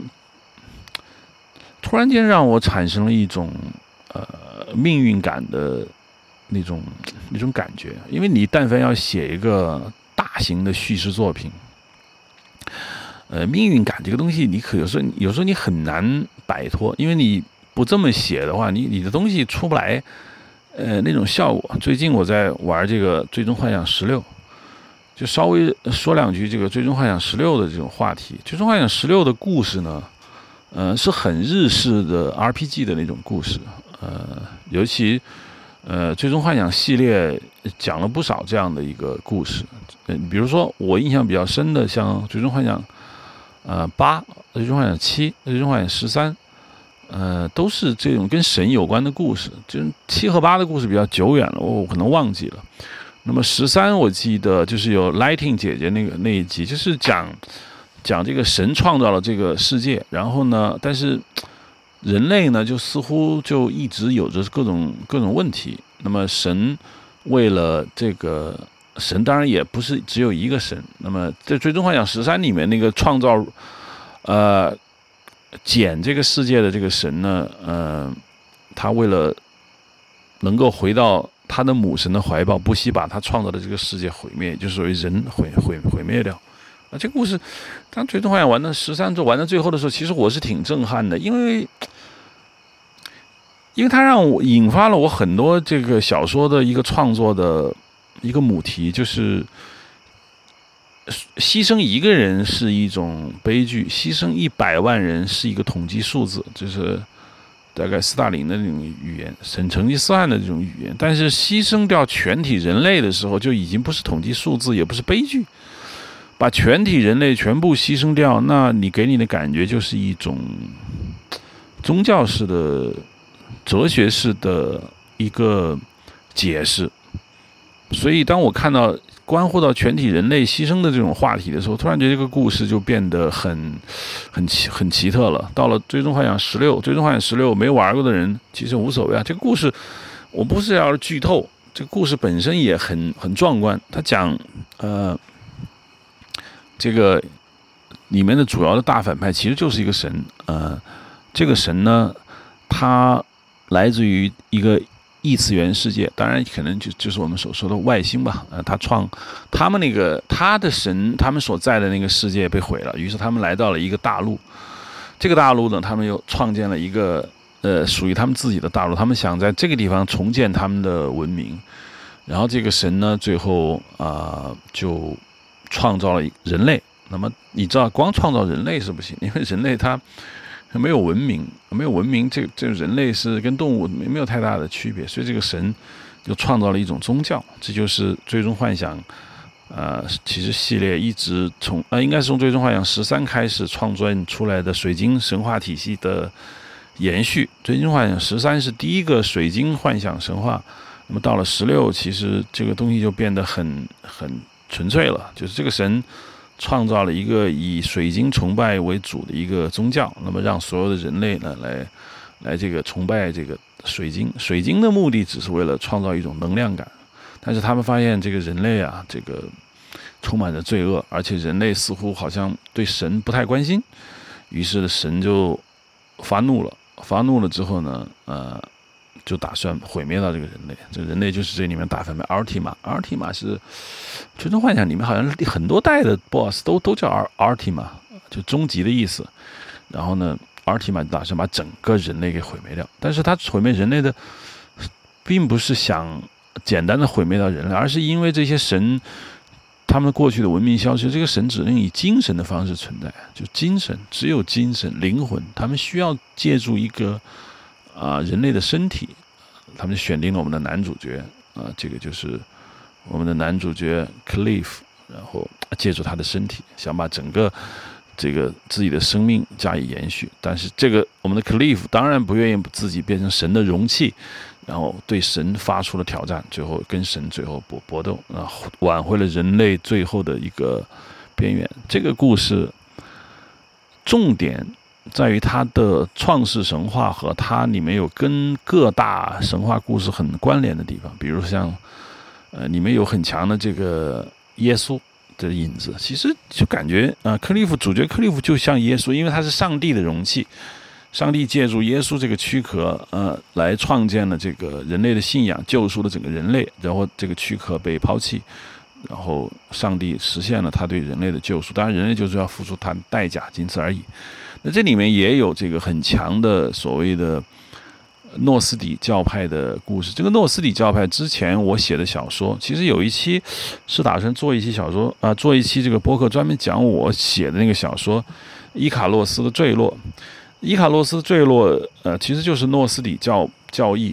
诺斯底教派是古希腊的一种思想。这古希腊思想是在呃基督教之前很早就产生。在柏拉图去世以后呢，柏拉图整个对世界的描述和对这个世界的阐释，尤其柏拉图所创建的创世神话中的很多成分呢，被保留了下来。后来由于整个西方世界整个基督化以后呢，这些思想。变得很异端，显然他在柏拉图那里是是没有希伯来人的上帝这一说的，所以这个思想一直用一种很隐秘的方式保留下来，一直没有公开活动。但是他，但是他一直在，这这种思想就叫诺斯底思想。这个诺斯底 n o s t i 在希腊语就知识的意思，就他认为，嗯，人类很很卑卑贱，嗯。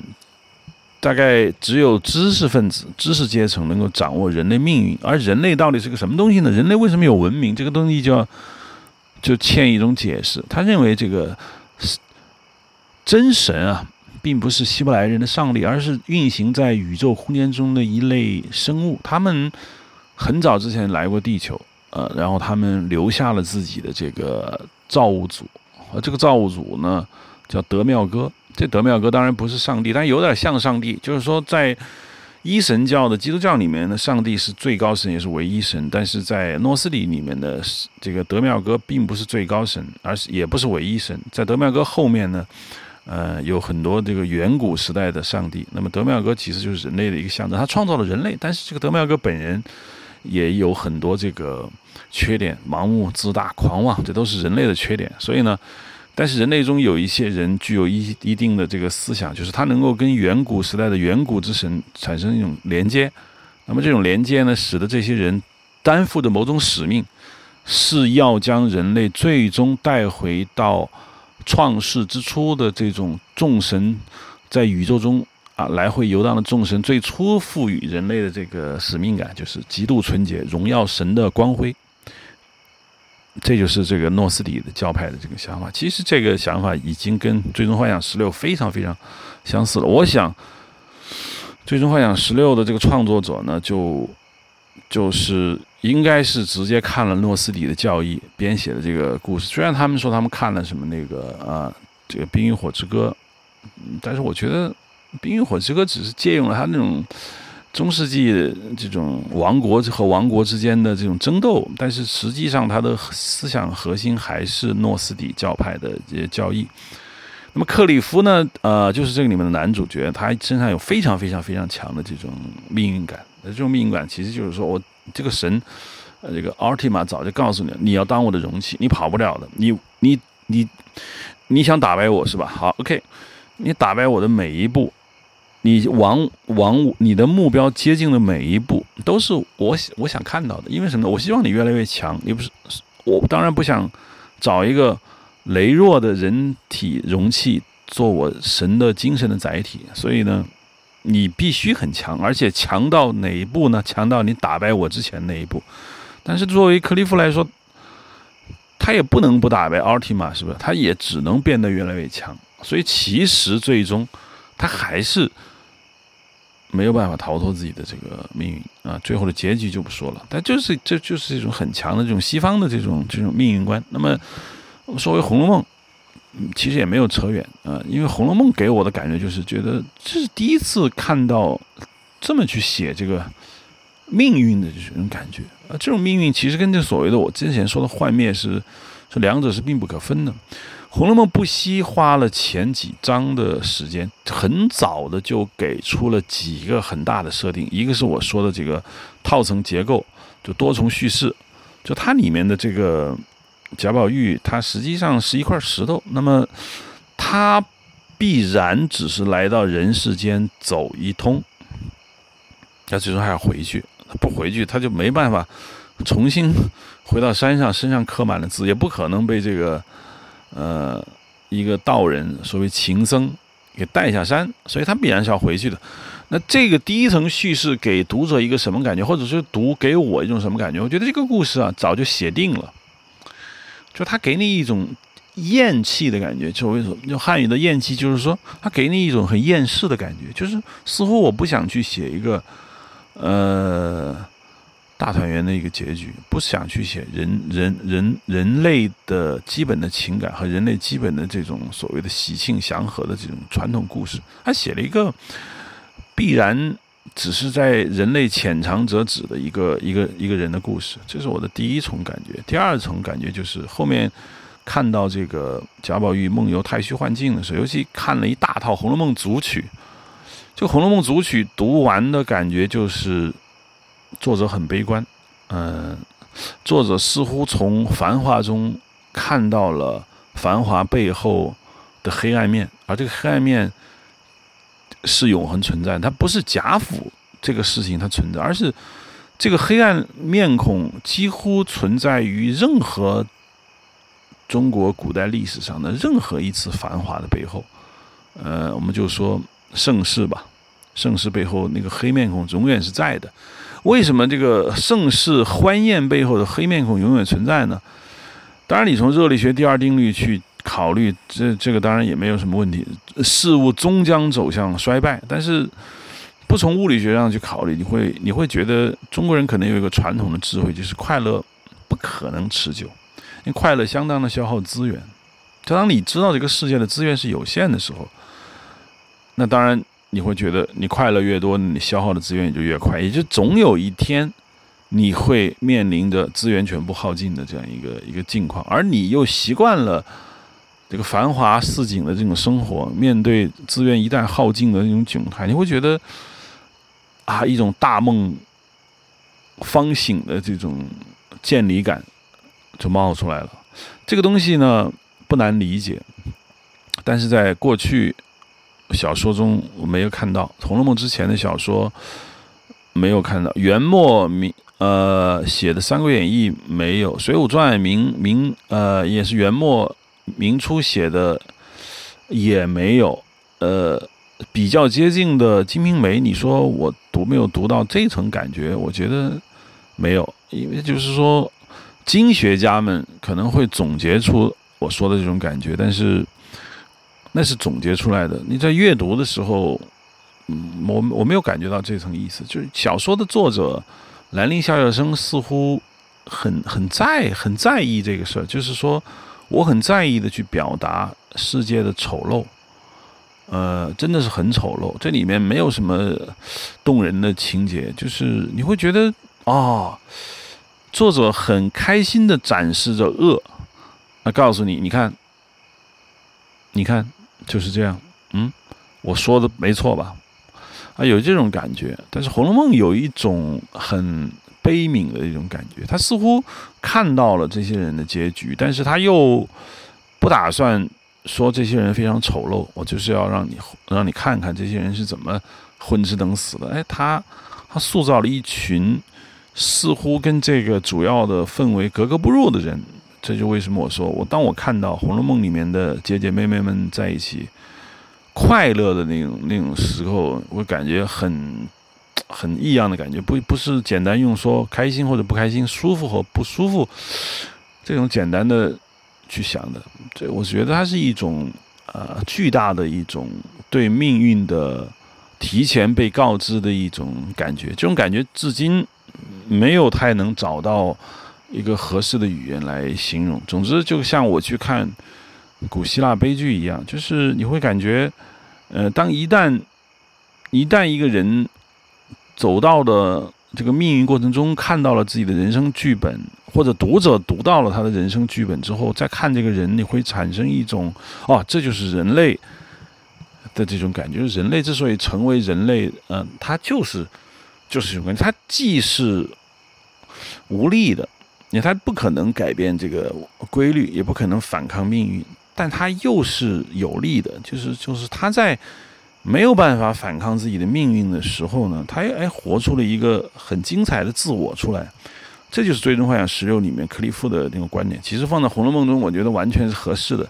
即便是我们看到了《红楼梦》里面这些呃十二钗们的各自的命运，包括这个这些政策负责上写的这些诗句，呃，揭示了每一个人的命运，但是。你依然看着这些人活着，无论是丑陋的活着还是美丽的活着，但这些人就是活着。呃，这就好像我们把每一个去世的人的生前的这个所有的影像资料拿回来倒着放，那种感觉很像。就是，然后你知道这个人去世了，你对他不了解，但你知道他去世了，而且你知道他哪一天去世，然后你就看他的这个资料，比如说死前的之前一天、之前两天。之前三天，之前一年，你这样就看。那么你看这些东西的时候，你你的感觉就是，他自己意识到了吗？他没有意识到，但是他总体上感觉到了吗？感觉到了，因为没有人是不知道自己一定会死的。这个基本的，是这个基本的这个是真实都懂，但是就看你怎么样去活你这人的一生。所以看《红楼梦》的时候，我会觉得这里面所有的人。在我所有的稍微聪明一点的人嘛，或许人人都有自己的嗅觉、感觉啊、触觉，都能感知到他们活的这个舞台就像一个不断下沉的一个大船，他是没有办法把这个船重新浮上来的。那么，而且他们所有人都必须沉没在水中。那在这个船上的生命中的最后一、最后那一段时间，不知道这个时间有多长。一天也好，还是几年也好，但是他们尽可能的去把自己的这个对这个世界的美好和留恋全部全部释放出来啊！这就是我看的《红楼梦》的这种感觉。所以，当我看到这个里面的很多小情节吧，尤其是一些不经意的小情节，当你笼罩在这一层的观赏趣味里面的时候，你会觉得，哎呀，真是，真是一种说不上来的这种滋味。这就我说的这种命运感。OK，呃，讲了也应该有快一个多小时了吧，就就就说到这，因为《红楼梦》是讲不完的，而且每次读呢，就有每一次的不同的感受，而且我这次只是因为呃，好像好多听众说，哎，你要不讲一讲？嗯，我我就勉为其难的讲一些自己的感觉，可能不是太成系统，也没有太多的这个。呃，我不太习惯写个详细的提纲，然后照着提纲去去讲自己想讲的事情，就是基本上是属于想到哪，呃，讲到哪里。但是我一直认为，就文学作品得读。我一直看到很多一些，我不知道现在的人啊，现在的人确实很多人不不不太去读好的文学作品。你说他们爱读网文？呃，他们不看好的文学，但是只爱读网文。我觉得这倒也罢了。那你毕竟你也在读文学，网文不是好文章，但是它也是文章。但是有很更多的人是是网文，当然也不看。呃，不看倒也好，反正那东西很垃圾。但是呢，他的他的对于这个文学和叙事的理解是很很低低端的，就是他似乎。还不知道这个世界上还有文学 narrative 这个说法，他们认为事情不就是两三句话能说清楚的吗？要是说不清楚，不就不对吗？似乎他们不不觉得 narrative 是一个非是一个人类的文化的结晶，narrative 是一个人类几千年来说不清道不明的东西。他也不相信这个世界上是存在复杂，呃，好像不存在复杂这个这个概念，complicity 这个概念对他们来说不存在，所以他们拒绝接受含糊性，拒绝接受多多义多样，似乎。他的大脑就像二极管一样，他只能接受要不对，要不错，要不零，没有别的。这是一种懒惰。所以我觉得阅读文学作品，呃，需要去感受，需要去放开自己的很多成见，你就去读。很不，你不用像就是小朋友。我发现小朋友看电影有一种感觉，哎，他为什么？他为什么？他他为什么这样？他为什么那样？他他怎么了？我说 OK，你不用提出问题，因为 narrative 自成体系，他后面会给你解答。而且他就算不给你解答，你自己就去想想，呃，他为什么这样？也不一定需要有答案，因为任何的阅读、任何的文学的这种品玩，都是帮你去了解和理解这个世界，但是不是说要给你这个世界的答案。我觉得这个是一个很重要一点。关于《红楼梦》呢，我觉得就是这么简单，《红楼梦》绝对不是一本充满着呃问题和答案的书。有些人试图在《红楼梦》里面找各种解药，呃，找什么呃这个封建社会必然败亡原因在哪里啊？啊，或者是呃有这个所谓中国人人情世故到底该怎么看啊？好像都在找这些，把《红楼梦》当做一种。农政全书、天工开物这样的书，这是这是完全没有意义。它就是一本小说，而这个小说渗透了小说作者对人生的理解，绝对没有说曹雪芹所理解的这个古代封建社会就是对的，别的小说就是错的。它之所以好，不在于说有个标准去卡它啊，它符合某个标准，它就是好。我我一直的观点就是，小说阅读第一个感觉就是它是否独特。是否新颖？是否自圆其说？是否有足够丰富的呃人生经历？嗯，摆在那里，让你能够读到一个不属于你，但是你又能够理解的这一个一个人生经历。而且呢，所谓的这个新颖，就我一直所强调，就是它毕竟你不能只读一本书，是吧？比如说我只读过《红楼梦》，那我说他心里是没有感觉的。这你一定要读很多很多的文学。作品，而且有文学史的概念，那么你再去读它就有意思了，就好像看电影似的。我一生只看过一部电影，啊，那部电影叫《教父》。哦，我觉得它很好，这是没有意义的，因为电影的好是建立在作为时间范畴的前面和后面，就是它。他是不是前无古人，是不是后无来者？他是不是在整个这个电影史中有他自己的位置？这才有意义。OK，好吧，今天就说这么多。欢迎收听 Hard Image，大家可以在呃 IPN.DOT.LI 上下载收听，Hard Image dot Pro 也可以下载收听。同时呢，也可以在像小宇宙这样的第三方客户端来收听。谢谢大家。